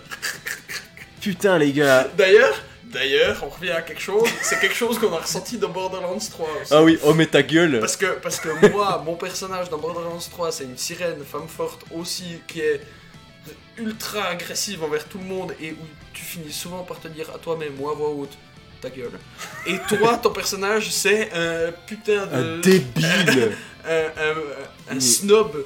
C'est un, Oui. snob insupportable et tout le temps, mais. Oh Silence tu, te, te- tu te dis tais-toi à toi-même. Ouais, donc ça, ça joue C'est pas. effroyable. Mais je, je vais passer vite fait Oui, sur oui, Metro Exodus, vas-y, hein. vas-y. Euh, sur, euh, Sur, euh, Control. Mais donc, le personnage principal n'est pas attachant. L'histoire est nulle au possible parce que ils se sont dit que leur univers était assez bien pour, euh, pour supporter le tout. Sauf que leur univers, ils l'ont mis dans des dossiers que tu ramasses tout le temps dans le jeu. Et il y a genre, mais je te mens pas, 500 dossiers à ramasser. de nouveau quelque chose qui marche bien. Si tu veux, si t'aimes l'univers, comme dans Metro par exemple, t'aimes l'univers, tu ramasses des petits, des petits carnets des fois, puis tu, tu peux les lire. Tu vois, tu peux le lire, tu, tu rajoutes un Mhm. petit peu de Ah, il s'est passé ça à cet endroit-là, mais si t'as pas envie de le lire, t'as pas besoin, parce que l'histoire est déjà assez prenante, t'apprends déjà assez de choses. Exactement. Mais là, du coup, c'est tout apprendre par. Ouais, Il y a pour savoir ce qui se passe, Ouais. faut lire. Alors, Et lire. il y a ça dans Et Dark. Souls, il y a ça dans Dark Souls, mais Dark Souls c'est tellement bien que t'as envie de le savoir. Exactement. Parce que t'en as pas rien Et à en foutre. plus, quand tu lis dans Dark Souls, c'est cryptique. Oui. Et tu comprends pas tout. Et il faut Donc- que tu fasses ton interprétation toi. Alors que là, c'est chier. Ils, ils ont vomi le scénario sur un papier et ils l'ont remis sous forme d'items dans le jeu qui te donne des récompenses. Mais tu t'en branles des récompenses. Donc, il y a euh, le personnage principal qui déconne. Il y a le déroulement de l'histoire qui déconne. L'histoire qui est donnée sur des papiers alors que on est dans un jeu vidéo les gars, pas dans un livre. Mhm. Vous auriez pu nous faire vivre le scénario. Oui, et si tu as quelque chose à dire, Montre-le. montre-le, ne le dis pas, c'est un jeu vidéo. Troisième chose qui déconne, et ça, ça me fait mal de le dire, c'est le gameplay. Parce qu'on me l'a vendu comme un truc, waouh, c'est super original. Ça ne l'est pas. Parce que voler, lancer des trucs et tirer au pistolet, j'ai déjà vu ça, mais je pense dans 15 autres jeux. Hein. Et quand on me vend ça comme un waouh, bien joué, joueur, tu as obtenu le pouvoir de. Télékinésie. De. Putain, le gameplay de, de Mass Effect 3 le faisait mieux, hein. Oui, bah oui, parce que tu pouvais jouer un adepte qui faisait de la télékinésie avec Ouais. tout ce qu'il voulait. Mais là, nul. C'est c'est une espèce de carotte, tu sais, que la, carotte que tu mets devant l'âne, mais là la carotte elle est en papier. parce que ça n'a aucun intérêt de gagner ses pouvoirs, parce que de toute façon, les phases de, de, de, de, de shoot sont tout le temps les mêmes. C'est-à-dire, tu as ton pistolet qui est waouh, un pistolet spécial qui fait de toi le directeur. Déjà, tu sais même pas de quoi tu es le directeur. Du bâtiment. T'es le directeur du bâtiment, mais tu sais pas ce qui se passe dans ce bâtiment. Pour savoir ce qui se passe, faut que tu lises 240 pages de rapports où la moitié est noircie, donc tu sais même pas vraiment ce que tu fais. Mais tu es le directeur. Donc, t'as ton pistolet. C'est un pistolet. Voilà. Mais tu peux le changer, attention. Un objet de pouvoir, tu me. Ouais, ouais, ouais. Attention, ouais, ça c'est un truc original dans le jeu. Attention, ça devient à choix euh, un pistolet, un fusil à pompe, un sniper ou un pistolet en rafale. J'ai déjà vu ça à beaucoup d'autres endroits, hein. Donc l'originalité, on repassera. Donc, tu tires toutes tes balles de pistolet, tu mets le pistolet dans ta poche, le pistolet se, char- se recharge tout seul parce qu'il est magique grâce aux lois de la physique euh, innées au jeu. Pendant ce temps, tu utilises ton pouvoir de télékinésie pour lancer des trucs sur les méchants pendant que ton pistolet se recharge. T'as plus de pouvoir de télékinésie parce que t'as une barre de télékinésie. Tu ressors le pistolet, papa, papa, papa, schlouss. Et c'est tout le temps pareil, c'est chiant. Mais puis surtout, ce que tu m'avais raconté qui était terrible, c'est que les ennemis sont tantôt indescriptiblement nuls et tantôt aberramment intuables. Exactement L'équilibre est foiré. Et puis il y a un truc auquel je voulais revenir, c'est parce que c'est un RPG en fait ce jeu. Ah, ok. Mais, mais qu'est-ce qui est foiré? La progression. Parce que tes euh, points de compétence servent à, à ajouter à chaque fois plus 10% à la durée des pouvoirs, plus 5% euh, de... c'est chiant, ça change rien. C'est juste que tu fais un peu plus de dégâts, tant mieux, l'ennemi est de plus en plus imbutable. Chose Ah, il n'y a pas as de niveau de difficulté d'ailleurs. hein. Chose dont tu as déjà parlé aussi dans euh, Horizon Zero Dawn. Exactement. Où la progression ne servait à rien. Mhm. Et où ton héroïne est aussi une femme forte qui fait chier. Continuons. Euh, donc la progression elle est foirée, les améliorations te servent juste à pas te faire tuer en un coup. Et puis t'avances. Parce que tu dis ouais peut-être ça va être mieux après. Peut-être qu'on va me resservir des trucs un peu... euh, des trucs un peu mindfuck comme au début, mais non. Et au début t'arrives, t'es là, waouh, c'est original. Et ça s'arrête là parce que c'est tout le long pareil. C'est regarde, c'est génial. Et tu reprends la même chose, tu la mets dans un autre niveau. Oh, regarde, c'est pareil qu'avant, mais c'est toujours aussi génial, non? Bon, tu Nul. m'as tu m'as raconté qu'il y a quand même un ou deux niveaux qui étaient simples, qui Ah, il y a des- vraiment très bien. Il y a des trucs qui sont géniaux, mais c'est pas le sujet de balance ton Ah héroïne. oui, oui, non, c'est vrai. Le sujet de balance ton héroïne, ton héroïne, c'est comment faire un vrai personnage féminin. Mais sachez donc, on, on va changer de jeu maintenant, mais sachez donc que dans Control, il n'y a pas tout qui est acheté, ça n'a pas plu à Noé. Ah non, non, a c'est clair. gens qui ont bien aimé. Je me suis bien marré au début, Ouais. c'est pas mal. Franchement, c'est pas un mauvais jeu. Je crois que je lui ai mis 6 euh, sur 10. hein. Ouais, Non, non, ne me prenez pas du mauvais côté. C'est pas un mauvais jeu, mais bien tenté d'avoir fait une femme forte à d'autres. À d'autres, à d'autres. Mais donc là où Control a foiré, Hellblade a réussi. Hellblade, 2 points, Senua's Sacrifice, est un jeu développé par Ninja Theory qui raconte l'histoire de Senua, jeune guerrière viking qui a vécu une histoire tragique. Elle a perdu l'amour de sa vie. C'est tragique. C'est tragique. Mais, vu que c'est l'univers viking, les dieux existent, tout ça, mythologie, nanana, elle décide de retourner, enfin d'aller le chercher en enfer et de le ramener. To Hell and Back, Metro Exodus, Tsang Et euh, comment que ça s'appelle? C'est Orphée Le mythe de. Le mythe du type qui va rechercher sa femme en enfer, c'est. euh, Pas euh, Eurydice, Orphée, je sais plus. Non, Orphée, c'est autre chose. C'est... Mais putain, j'ai eu un cours de littérature dessus. Putain, comment ça s'appelle? Le, le type qui va rechercher sa femme, c'est. euh, Bah, c'est Sir Orpheo. Orpheus. Ouais, c'est Orphée en Ouais, français. ouais, ouais. Ouais, Non, c'est j'ai... j'ai confondu avec C'est ça, c'est. Orphée, il va chercher sa femme qui s'appelle. le- le- C'est pas Eurydice Je sais. Euh, pop, pop, pop. Ouais, c'est Orphée. T'as raison, c'est Orphée. Ouais, à bah, ramener sa femme Eurydice. exactement. Donc c'est l'inverse du mythe d'Orphée qui ramène Eurydice, parce que là c'est Eurydice qui va chercher Orphée. Exactement, mon ami. Ou alors, Orphée est une femme. Ou alors Orphée est une femme et Eurydice est un homme. Oui, Ouais. Sauf que Eurydice ne s'est pas fait enlever. Eurydice est mort voilà, Eurydice est mort et n'est pas au Valhalla, mais en enfer. viking. Parce qu'il est mort en criant. Pourquoi Regarde euh, Viking. Vikings. Tu verras, Tu sais comment il est mort maintenant. Ça va pas. c'est pas cool. Non, donc, Arrêtez les vikings. donc Senua, personnage féminin, 16-17 ans peut-être, Guerrier hors pair. guerrier hors pair, psychotique, Ah, yes. qui a des gros, gros problèmes psychologiques. D'accord. Et elle entend des voix tout le temps. Et elle a des hallucinations tout le temps. Décide d'aller rechercher son amour en enfer. Je crois qu'il s'appelle Andrew, quelque chose comme ça, mais en, en viking. Genre Andreo. Je sais plus.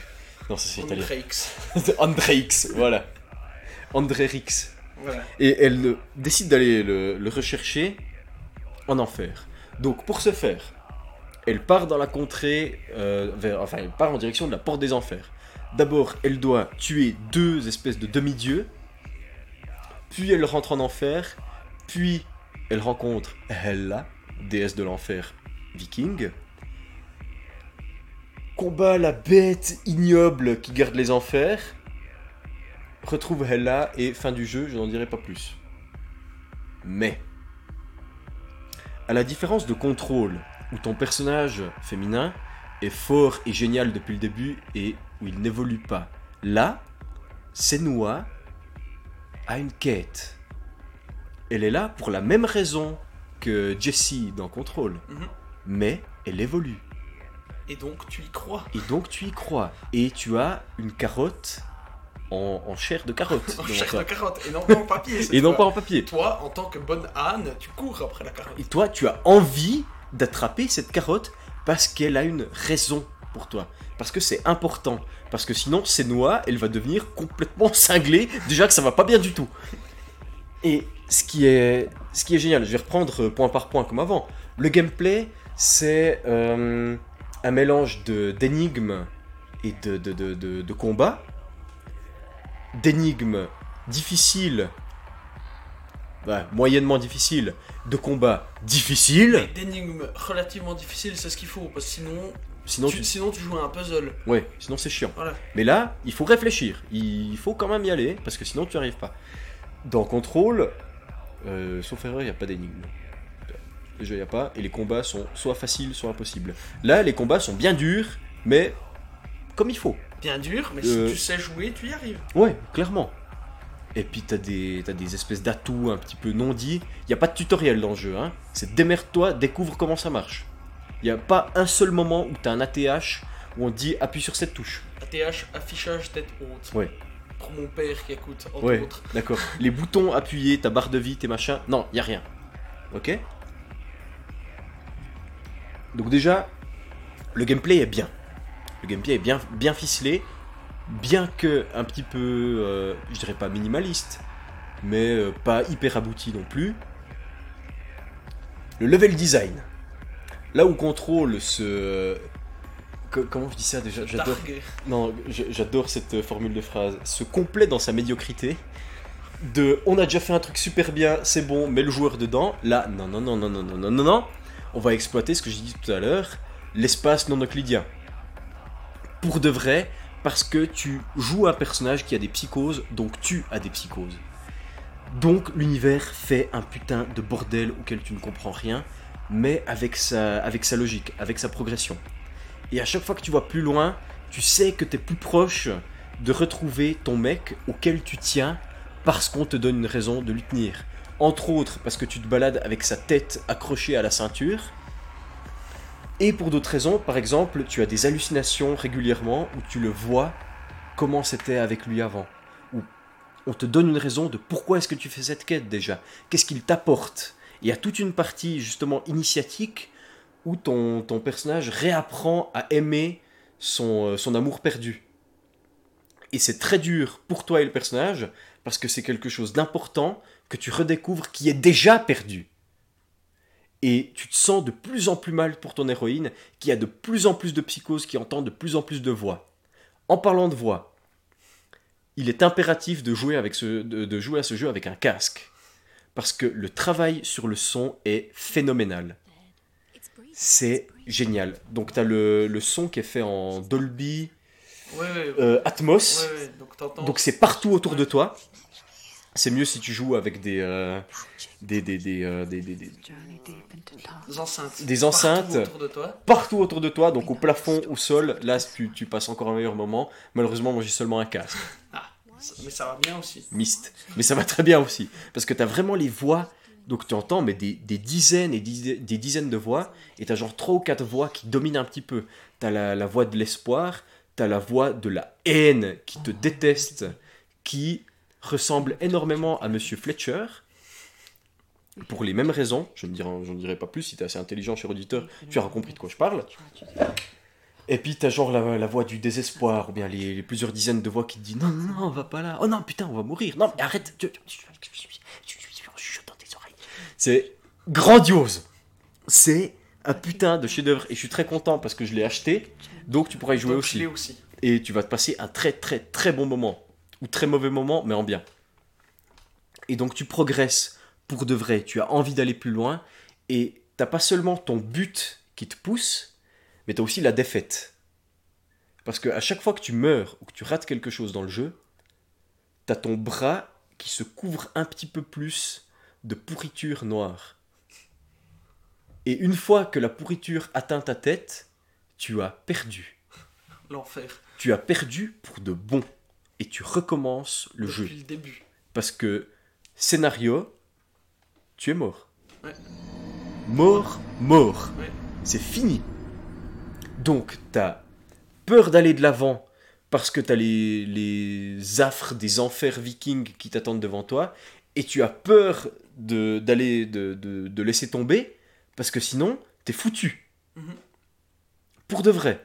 Et le jeu te le dit, c'est le seul moment où c'est écrit quelque chose, c'est que ce soit clair, mon gars. Si tu rates, c'est la fin. Et plus le jeu avance, plus tu t'attaches à ton personnage, parce que les choses sont dites de manière implicite, parce que l'univers se construit devant toi, parce que tu comprends de plus en plus la quête qui t'attend. Et tu as envie de réussir pour toi, et tu as envie de réussir pour noix. Hellblade 1, contrôle 0. Fin de la chronique.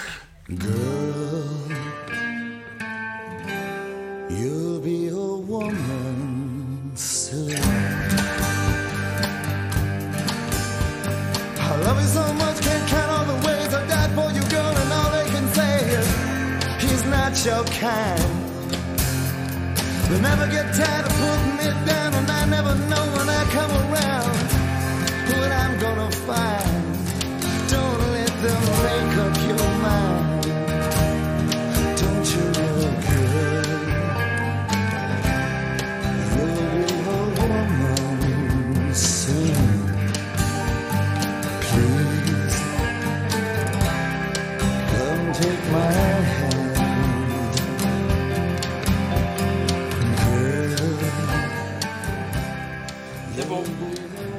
Ça envie de jouer à Hellblade. C'était Balance ton héroïne.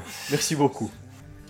Mais du coup, pour la prochaine fois, cher auditeur, nous allons bientôt commencer The Last of Us 2, qui nous propose de jouer une héroïne, et on va voir qu'est-ce que c'est que ça donne que cette histoire. Oui. Alors, comme je le dis si bien, stay tuned. Oh. Stay tuned, folks. C'est l'heure de passer à la suite du programme.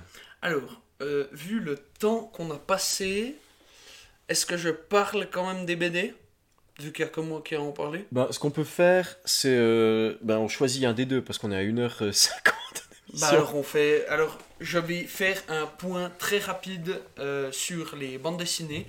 J'ai finalement lu Fourari que Noé m'avait offert euh, Et ça me fait très plaisir. pour Noël, pour mon anniversaire. Je ne sais plus. Tu m'avais offert cette bande dessinée de Jiro Tani- Hiro Taniguchi, Hiro duquel j'ai trois livres maintenant. Quatre. Qui est euh, bah, dans ce cas-là le scénariste et dessinateur de la bande dessinée, Mhm. qui, qui est donc euh, qui suit l'histoire d'un personnage dont j'ai oublié le nom, ça fait un petit coup que je l'ai lu, euh, qui est un comment t'appelles ça, un maîtriste, un Cartographe. cartographe.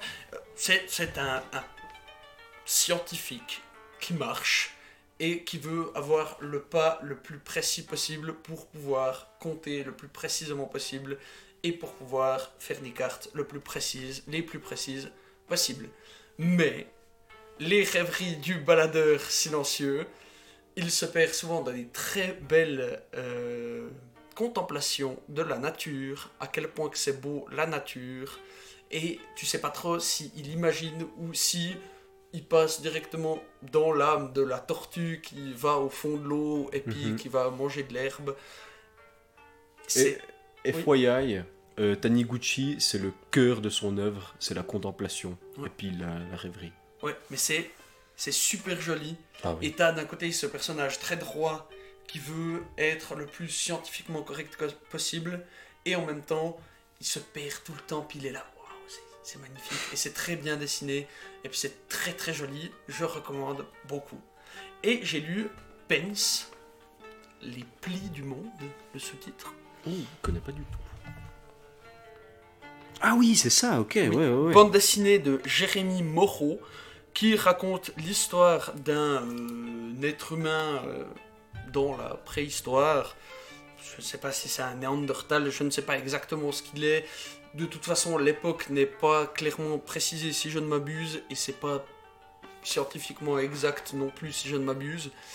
Euh, mais c'est l'histoire d'un jeune homme qui est aussi très contemplatif de la nature, euh, qui se perd beaucoup à voir à quel point le monde est beau, qui très vite dans la bande dessinée perd ce côté candide par la mort de sa mère qu'il doit manger pendant l'hiver dans une grotte Oh wow, ok. et qui décide donc de prendre sa revanche sur ce monde qui est si impitoyable en le domptant par l'agriculture. Il, il se lance donc, il dit je vais te dompter monde, regarde, j'ai compris comment tu fonctionnes, j'ai compris tes plis et replis, les plis du monde ça revient très souvent, Mhm. et je vais maintenant je vais prendre le dessus sur toi et je vais te dominer. Et c'est cette quête en même temps de d'essayer d'être le plus fort possible et de suivre sa quête qui s'avérera être moralement discutable à un moment ou un autre dans la bande dessinée. Parce qu'il rencontre une autre tribu et puis voilà. Et le choix entre faire ce combat et au final est-ce que je suis trop avancé? Est-ce qu'il faut que je reste avec avec les gens que j'aime que j'ai appris à aimer c'est une très belle bande dessinée j'ai beaucoup aimé. Mais comme j'ai dit, je fais une parenthèse très rapide là-dessus parce qu'on a déjà beaucoup parlé dans cette émission. Lee Pence, je te le prêterai. Ouais, euh, je suis très chaud. Ouais. Je savais pas du tout que ça parlait de ça. Non, moi non plus. Donc moi, ce- ce- cette bande dessinée, j'ai offert une bande dessinée à mon père qui, malheureusement, il avait déjà. Donc il a échangé cette bande dessinée contre Pence, Les Plis du Monde. Et une fois qu'il l'a lu, il me l'a donné, enfin il me l'a prêté. Je l'ai lu, j'ai beaucoup aimé. Voilà. Je me réjouis de le lire aussi. Je vais le mettre dans mes, dans mes envies. On peut donc passer à la partie série. Série, oui. Avec euh, De série animée. celui-là en premier ou- Ouais, ouais, ouais. Oui, oui, mais là, je... oui, bon, d'accord. Alors, on va parler de Solar Opposites. Est-ce qu'on en a déjà parlé? Non, absolument Non, pas. Ok. Euh, donc, Solar Opposites, c'est la nouvelle série par le. Il y a en tout cas le dessinateur de Rick and Morty. Ouais, puis c'est aussi le. Il y a aussi le, le mec qui fait les voix. Bon, on peut dire que c'est la, la nouvelle, série, de... des types de Rick and Morty. Non, du type. Du type. Parce que l'autre, il, y a, a... ah, il y en a qu'un. L'autre, il est pas là, ouais. Ok. C'est Justin Roiland. Alors, donc, c'est dans le même esprit que Rick and Morty, si on veut. C'est moins, euh, moins débile, on part dans tous les sens. C'est moins nihiliste. C'est moins nihiliste aussi. C'est des extra. Ouais, non, quand même. Bah, on Un peu moins, même- un peu moins. Oui, mais on parle quand même d'extraterrestres qui ont fui leur planète, ils ont atterri sur Terre, leur planète a explosé. Leur but, ce qu'on sait au début, c'est qu'ils doivent reconstruire le vaisseau pour partir ailleurs, mais en fait, ils ont un pupa qui est un petit truc assez mignon qui- qui sert à rien, euh, qui bouffe tout et qui, au final, quand il aura assez grandi, va terraformer la planète sur laquelle il se trouve, détruire toute vie présente La rendre vivable. la rendre pour les vivable pour les extraterrestres. Bien que la Terre paraisse vivable, mais comme le dit si bien, euh, Earth is shit, euh, full of retard, gna gna gna, gna gna gna. Pourquoi est-ce que. Pourquoi est-ce que tout le monde dit qu'ils aiment les personnes âgées, personne les baise, moi je les aime, les personnes âgées m'aiment beaucoup Voilà, c'est ce genre de choses. Donc, on suit une famille, entre guillemets, de ces extraterrestres.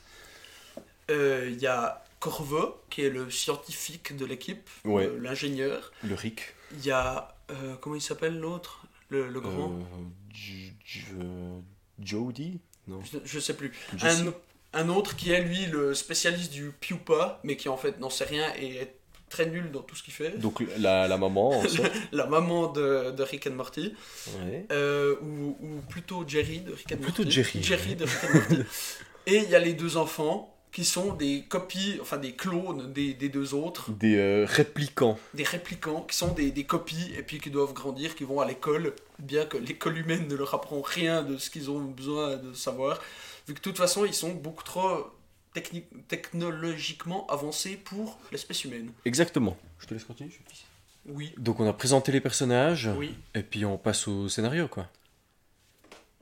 Donc, le scénario général de Solar Opposites, c'est qu'on explore un petit peu ces personnages et puis leurs diverses motivations au travers d'aventures euh, assez... euh, bah déjà assez barrées quand même. Oui, C'est des extraterrestres qui vivent sur Terre. Voilà, c'est Voilà. rigolo. C'est comme, euh, je sais pas si les personnages de Mortal Kombat ils vivent sur Terre. Puis- mais euh, et chaque, chaque, euh, chaque épisode est indépendant, entre guillemets, de l'autre, d'un autre. Ouais, euh, bien que tu découvres quand même comment les personnages sont développés au fur et à mesure du temps. Oui, mais t'as un fil rouge, certes, mais c'est pas une, Non, comme une enquête qui se suit sur plusieurs épisodes. sauf pour le mur. Là, faut Oui. regarder dans le bon ordre. Et ça, voilà, et ça, il y a, il y a des. Les, les enfants, les deux, les deux réplicants. Ouais, bon, ça c'est l'intrigue secondaire. c'est une intrigue secondaire qui mène à un épisode complet sur l'intrigue secondaire dans Corvo et Machin volent un ours. Vais regarder, on va... mais continue, je t'en prie. Ah oui, Euh, voilà.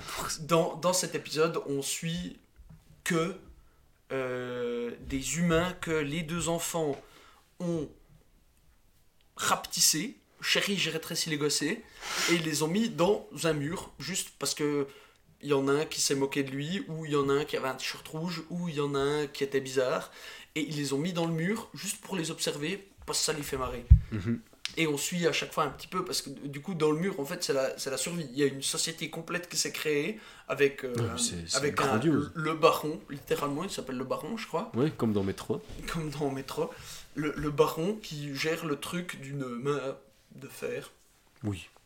on peut le dire, et toute la société qui s'est créée là autour. euh, et il y a un épisode qui est dramatique de la, Au la possible, révolte de gens où on arrive à nous faire ressentir une émotion pour une souris quand même. Oui, Je- tu je es bien joué. dire. Hein. Je tiens à le dire, c'est c'est quand même assez impressionnant de, dans une série comme ça, me faire ressentir des émotions de tristesse pour une souris, alors que c'est que c'est que le scénario secondaire de la série. Mhm.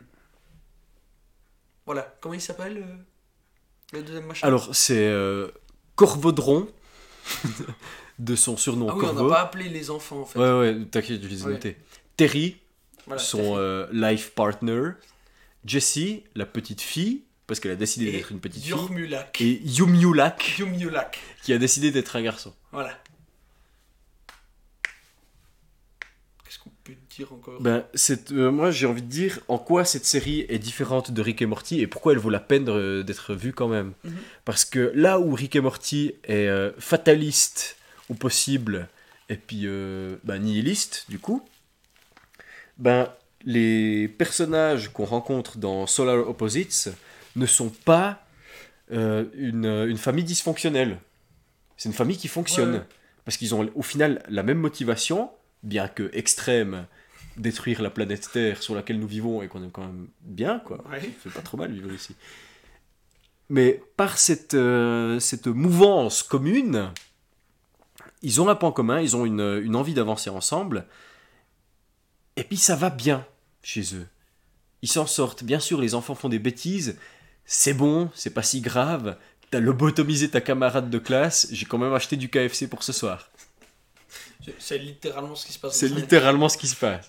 Donc, euh, non, mais c'est intéressant parce qu'il y a d'une part la, la progression de cette famille qui galère pas parce qu'ils s'entendent pas bien entre eux, mais qui galère pour avancer dans un monde qui est outre étranger à leur manière de vivre habituelle. Oui, ils apprennent des trucs absolument incroyables chaque épisode. De... dire, ils comprennent pas que ce qui se passe à la télé, c'est pas forcément pas- vrai. Voilà, ça c'est le premier épisode. Il y a un personnage à la télé qui est. Comment il s'appelle? Fun Bucket. C'est un- Ouais. c'est un, un ourson ou un chat ou je sais pas trop quoi. un mutant C'est- dégueulasse. C'est une connerie qui n'a aucun sens. Et ils sont sûrs, les deux euh, Corvoy et Terry, ils sont sûrs que c'est un, un véritable être, être vivant. Ouais. Donc ils vont à la convention et ah non, non, c'est une peluche. Donc ils créent un Fun Bucket. Sauf que le Fun Bucket finit par les aimer parce que trop. Donc il crée un deuxième Fun Bucket qui est complètement mutant et répugnant. Mais c'est bien parce qu'il y a en fait des, une certaine morale dans cette émission. Enfin, tu t'en rends peut-être pas compte à, à chaque fois, mais dans le, Oui, dans oui. le premier épisode, par exemple, justement, ils disent, euh, ils, ils donnent une morale à ses enfants, ils lui disent, non mais ça vaut pas la peine de surréagir comme Oui, ça, ouais, et puis de, ah, créer un fun bucket. Puis il comprend, compte, et ouais, puis ils avancent. Oui, oui, il y a une évolution de la famille au fur et à Puis mesure. c'est pas juste du fun et puis des Oui, trucs oui, débiles ouais. comme dans Rick et Morty. Bien que les personnages de Rick et Morty soient dramatiques au possible et puis Et qu'il y ait quand désespérés. même une évolution. Mais Alors que là, ça va bien, on va de l'avant ensemble. encore que est-ce qu'il y a une évolution de Rick and Morty? pas sûr. Ça va toujours plus mal. Ouais, ouais. mais il n'y a pas vraiment une évolution. hein. Non. Ils sont, ils sont Il y a du comme développement ils sont, de personnages. Ils mais- sont comme ils sont et on apprend à les connaître au fur et à mesure. Ouais. Mais je suis pas sûr qu'il y ait vraiment une réelle évolution. Ben non, euh, euh, euh, Jerry revient. voilà. Et puis, ouais. Enfin. J'ai pas, j'y ai pas réfléchi plus que ça. Je peux pas. Здравствуйте, девочки. мальчики. Смотрите на меня в окно. И мне кидайте свои пальчики, да. Ведь я сажаю алюминиевые огурцы. я. На брезентовом поле я сажаю алюминиевые огурцы. я. На брезентовом поле. Кричик от Anecdote. Anecdote. Anecdote écrit en cyrillique. Oui. Donc, Moi j'ai une très bonne anecdote, Ah, elle dure à peu près 20 secondes. C'est hier quand on allait boire une bière au, à l'ABC. Oui. Bah, quand on est passé. Ah non, je l'ai déjà dit. Non, j'ai pas eu le temps de le dire en entier. Quand on est passé à côté du bar à vin.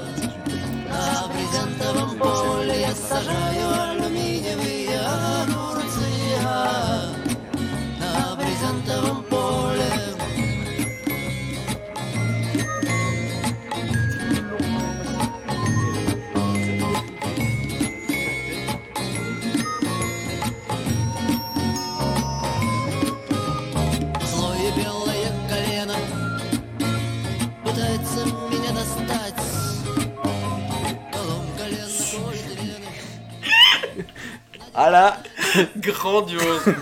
Euh, moi, je voulais parler de. Oui, Vanta Black. Oui, le Vanta Black de euh, Anish Kapoor. Voilà, alors je vais juste rechercher. Donc moi j'ai une histoire assez rigolote que j'ai trouvée quand même. Que j'ai trouvée sur le Vanta Black. Qu'est-ce que c'est que le Vanta Black? C'est une nouvelle couleur qui a été créée en... Je sais plus quand. Le, le record a été dépassé en 2019. C'était la matière la matière la plus noire possible. Donc vous pouvez aller regarder sur internet. Si on voit des, des trucs faits en Vanta Black, tu as l'impression de voir un trou dans l'espace. C'est noir, noir. Il n'y a aucune lumière, apparemment un petit peu, vu que le record a été dépassé. Ouais. Il y a un peu de lumière qui ressort, mais il n'y a, il y a vraiment aucun reflet. Ça, ça absorbe tout. Toute la lumière est absorbée. Un Non, en fait, ça absorbe rien. Sinon, ce serait blanc. Non, ça reflète rien, ça absorbe. Ouais. Et du coup, il y, a- il y a vraiment tout qui est absorbé et rien qui est rejeté. Ouais, voilà. Non, j'ai dit une énorme connerie en fait. Et, et c'est vraiment, tu regardes des, des- des sculptures, des, des trucs faits en Vantablack, c'est noir, noir. T'as l'impression qu'il y a une- un montage sur la photo. Tu ne vois rien. Et donc cette couleur a été faite. Ah, bah voilà, a été mis en point en 2012 par Surrey Nanosystems. C'est donc euh, des, des couches de, de carbone mises les unes sur les autres. si Mais ça sert à quelque chose en fait ou c'est... Bah, c'est, c'est- vas-y qu'on fait un truc noir et puis on pourra en faire quelque Ah, chose. ouais. Et ils ont donné. euh, Et ils ont donné.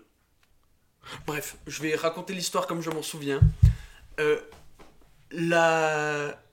Les pleins droits de ce Vantablack ont été donnés à un artiste, Anish Kapoor, pour l'utiliser pour faire de l'art avec. Les pleins droits? Non mais en gros, ils lui ont dit, genre, ils lui ont donné juste pour faire. C'était le seul artiste à avoir le droit de s'en occuper, tu vois, pour faire de l'art. Après, ils ont sûrement euh, vendu aussi pour faire, je sais pas, ben, tu veux faire une voiture super noire, tiens, prends mon Vantam Black. Mhm. Mais euh, Anish Kapoor avait le droit de, était le seul à avoir le droit d'utiliser ça pour faire des, des œuvres d'art contemporaines. Ok. Ce qui a mis en rogne pas mal de monde. Donc il y a un autre type, dont j'ai pas le nom parce que j'ai pas retrouvé l'histoire exacte, qui a dit Ah ouais, Oh. ah oui, c'est comme ça. Ah ouais, je le vois venir. Ok. Eh ben moi, je vais créer le rose le plus rose possible, ok? Ça s'appellera Pinkest Pink. Et je vais le rendre gratuit pour tout le monde, sauf Anish Kapoor. Il n'a pas le droit de l'utiliser, mon Pinkest Pink, ok? Pas le droit. Et là où il le, là où il le vendait, du coup, c'est... En, en obtenant ce produit, vous jurez que vous n'êtes pas Anish Kapoor, que vous ne l'obtenez pas pour leur filer à Anish Kapoor et que vous n'avez aucun lien avec Anish Kapoor. Mais le Résultat, résultat, ça a fait un, un tollé. Il y a Anish Kapoor qui, bien sûr, s'en est euh, procuré et qui a fait une bien belle photo de son majeur dans le Pinkest Pink et qui montrait comme ça une Mais je bien pensais belle qu'il photo. s'en les Non, couilles. non, non, non. Et vraiment, mais j'ai trouvé cette histoire, mais débile. Mais au possible, tiens, tiens, on donne rien qu'à toi le, le noir le plus noir. Ah oui, mais moi j'ai fait le rose le plus rose. Personne ne peut l'utiliser. Lui, il peut pas l'utiliser, ok? Pas le droit. Putain, Mais débile. quel con. Et, et juste, le, ouais, il lui avait donné Ouais. parce que c'est un des, une des figures montantes de l'art contemporain. Ouais, ouais. quoi. Et ça a mis l'autre, mais tellement. J'ai trouvé cette histoire mais géniale. génial. Non, Non, non, non, c'est non. c'est des gosses. Ah oui, vraiment. Mais du coup, c'est Oh. chiant que j'ai pas, euh, j'ai pas l'histoire exacte. euh, j'ai pas pris le temps de chercher. Mais du coup, n'hésitez pas à chercher euh, Vanta Black, Anish Kapoor, euh, Bah, tu cherches Pinkest Pink et puis tu Pinkest tombes dessus. Pink, et puis est- voilà.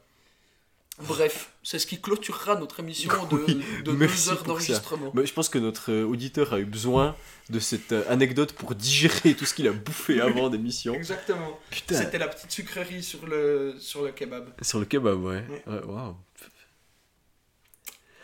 Merci de nous avoir écoutés. Oui, merci beaucoup. On espère que vous vous portez bien, Ouais, malgré qu'on ait euh, été peu euh, présent. ouais, bon, ils vont se prendre 2h10 Voilà. d'émission dans l'œil. prenez votre perfusion de Suisse Mayenne Ouais. intraveineuse en 100 ml par seconde. Ouais, Et parce, voilà. que, parce que là, ça va piquer, quoi.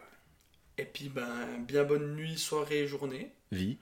vie, et puis à la prochaine. Et puis à très bientôt pour euh, la série des Uncharted, pour euh, Balance ton héroïne V2, Avec Last of Us Part 2 et euh, plein d'autres sujets. Ou alors peut-être un subjectivement, objectivement, vôtre, objectivement Vu vôtre. que ça fait un petit coup qu'on n'en a pas fait et qu'on en a que deux. Ouais, Voilà. volontiers. Alors des Eh bisous. bien. Au revoir. Ciao. Ciao, ciao.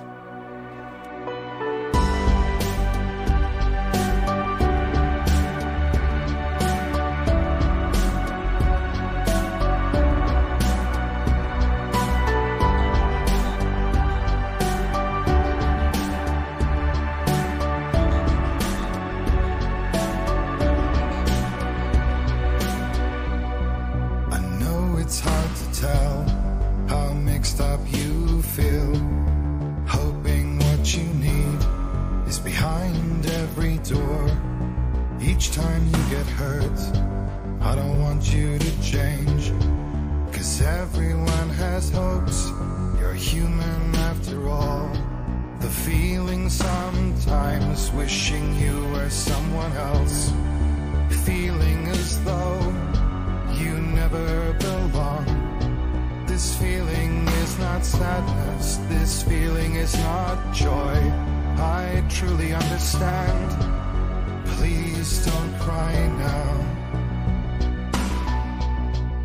Please don't go. I want you to stay. I'm begging you, please. Please don't leave here. I don't want you to hate for all the hurt that you feel. The world is just illusion trying to change you.